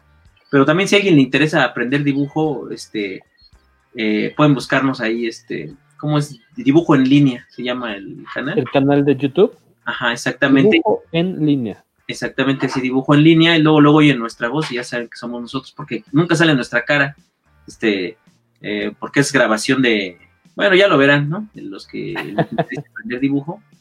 Mucho de lo que se enseñaba en la revista se, se puede ver más o menos en el canal, ¿no? Lo compartiremos entonces. sí, sí, así es. Prácticamente ya me va a hacer mi Twitter para que no vuelva a pasar esto. Sí, por favor, vamos a, a pasar. Les hacemos la cuenta, les pasamos las contraseñas, pero no las pierdan, las pegan ahí en la computadora. Prométanos que no las van a perder. No, mi esposa hace esas cosas, ella. ah, bueno, ella muy- lo- muy- tu, tu manager. Sí, sí, sí. Me parece bien, que sea alguien de confianza. Sí, sí, mejor, mejor. ¿No? Eh, pues, Guaco, ¿algún gol, algún alguna cuestión que se nos está olvidando antes de despedirnos? No, muchas gracias que nos acompañaron, que estuvieron platicando y que estuvieron, estuvo muy padre ver el, el arte en físico y, y el, y lo que les manda Eastman, eh, la comparación, eso estuvo muy padre, me gustó mucho, muchas gracias. No, pues también, antes de que esto se cierre, este, agradecer también a, a Jorge, a Waco, este, por esa entrevista. Eh, pues, nadie nunca nos entrevista. Mucha gente. Los del INEGI vinieron hace poco, ¿a poco no platicaron con ustedes? No, ¿Cuántos viven aquí? ¿Cuántos, cuántos focos tienen en su casa? Ajá. Pero no, Tienen uno de microondas. Bueno, que volvieron para, para piso es de cemento. sí, sí. Y entonces, pues agradecerles también esa atención. Entonces, Muchas gracias. en el futuro se repite no que pase. Padrísimo. Para la conclusión de la saga estaría padre. Ah, sí. Ah, sería muy bien. ¿no? Un, Sí, sí, un sí. rematch. Sí, sí, sí. Me, me late la idea. Eh, a todos los que estuvieron comentando, en verdad, muchas gracias por, por hacerlo, por qued- quedarse aquí a platicar, a, a echar el caguabonga grupal. Ha sido un gusto. Saúl, Isaac, hermanos que yo no sabía antes de empezar esta transmisión, que eran, o son más bien, gemelos. Eh, está súper chido. Eh, le da también otra mística a su trabajo y, a- y al cómic. Y, y hermanos trabajando en un cómic sobre hermanos, aparte. Eso está a todo dar. Eh, no- que no sea la última, eh, señores Scorza, bienvenidos aquí siempre para cualquier chisme en el podcast de Comicase o que, que les den permiso de repente de mostrar algún material detrás de cámaras, esos, esas páginas originales, así unos, unos viñetitas, así que podamos luego presumir que les den chance, aquí con mucho gusto. Eh, eh, saludos a Manuel Conde Serna, nuestro embajador de las Tortugas Ninja también en México. Esperen la próxima Comicase que trae portada de, de Manuel, viene a todo Dash. Eh, yo, sin más, Guaco, nos despedimos. Saúl, Bye. Isaac, Jorge Mucho Paulino. gusto. Hasta luego. Esto fue del poderoso y Tortugil Podcast. Comicase. Nos vemos pronto a Kawabonga y a Bush. Hasta luego, hasta luego. Caguamonga. Caguañonga diría Polo Ah. Paso.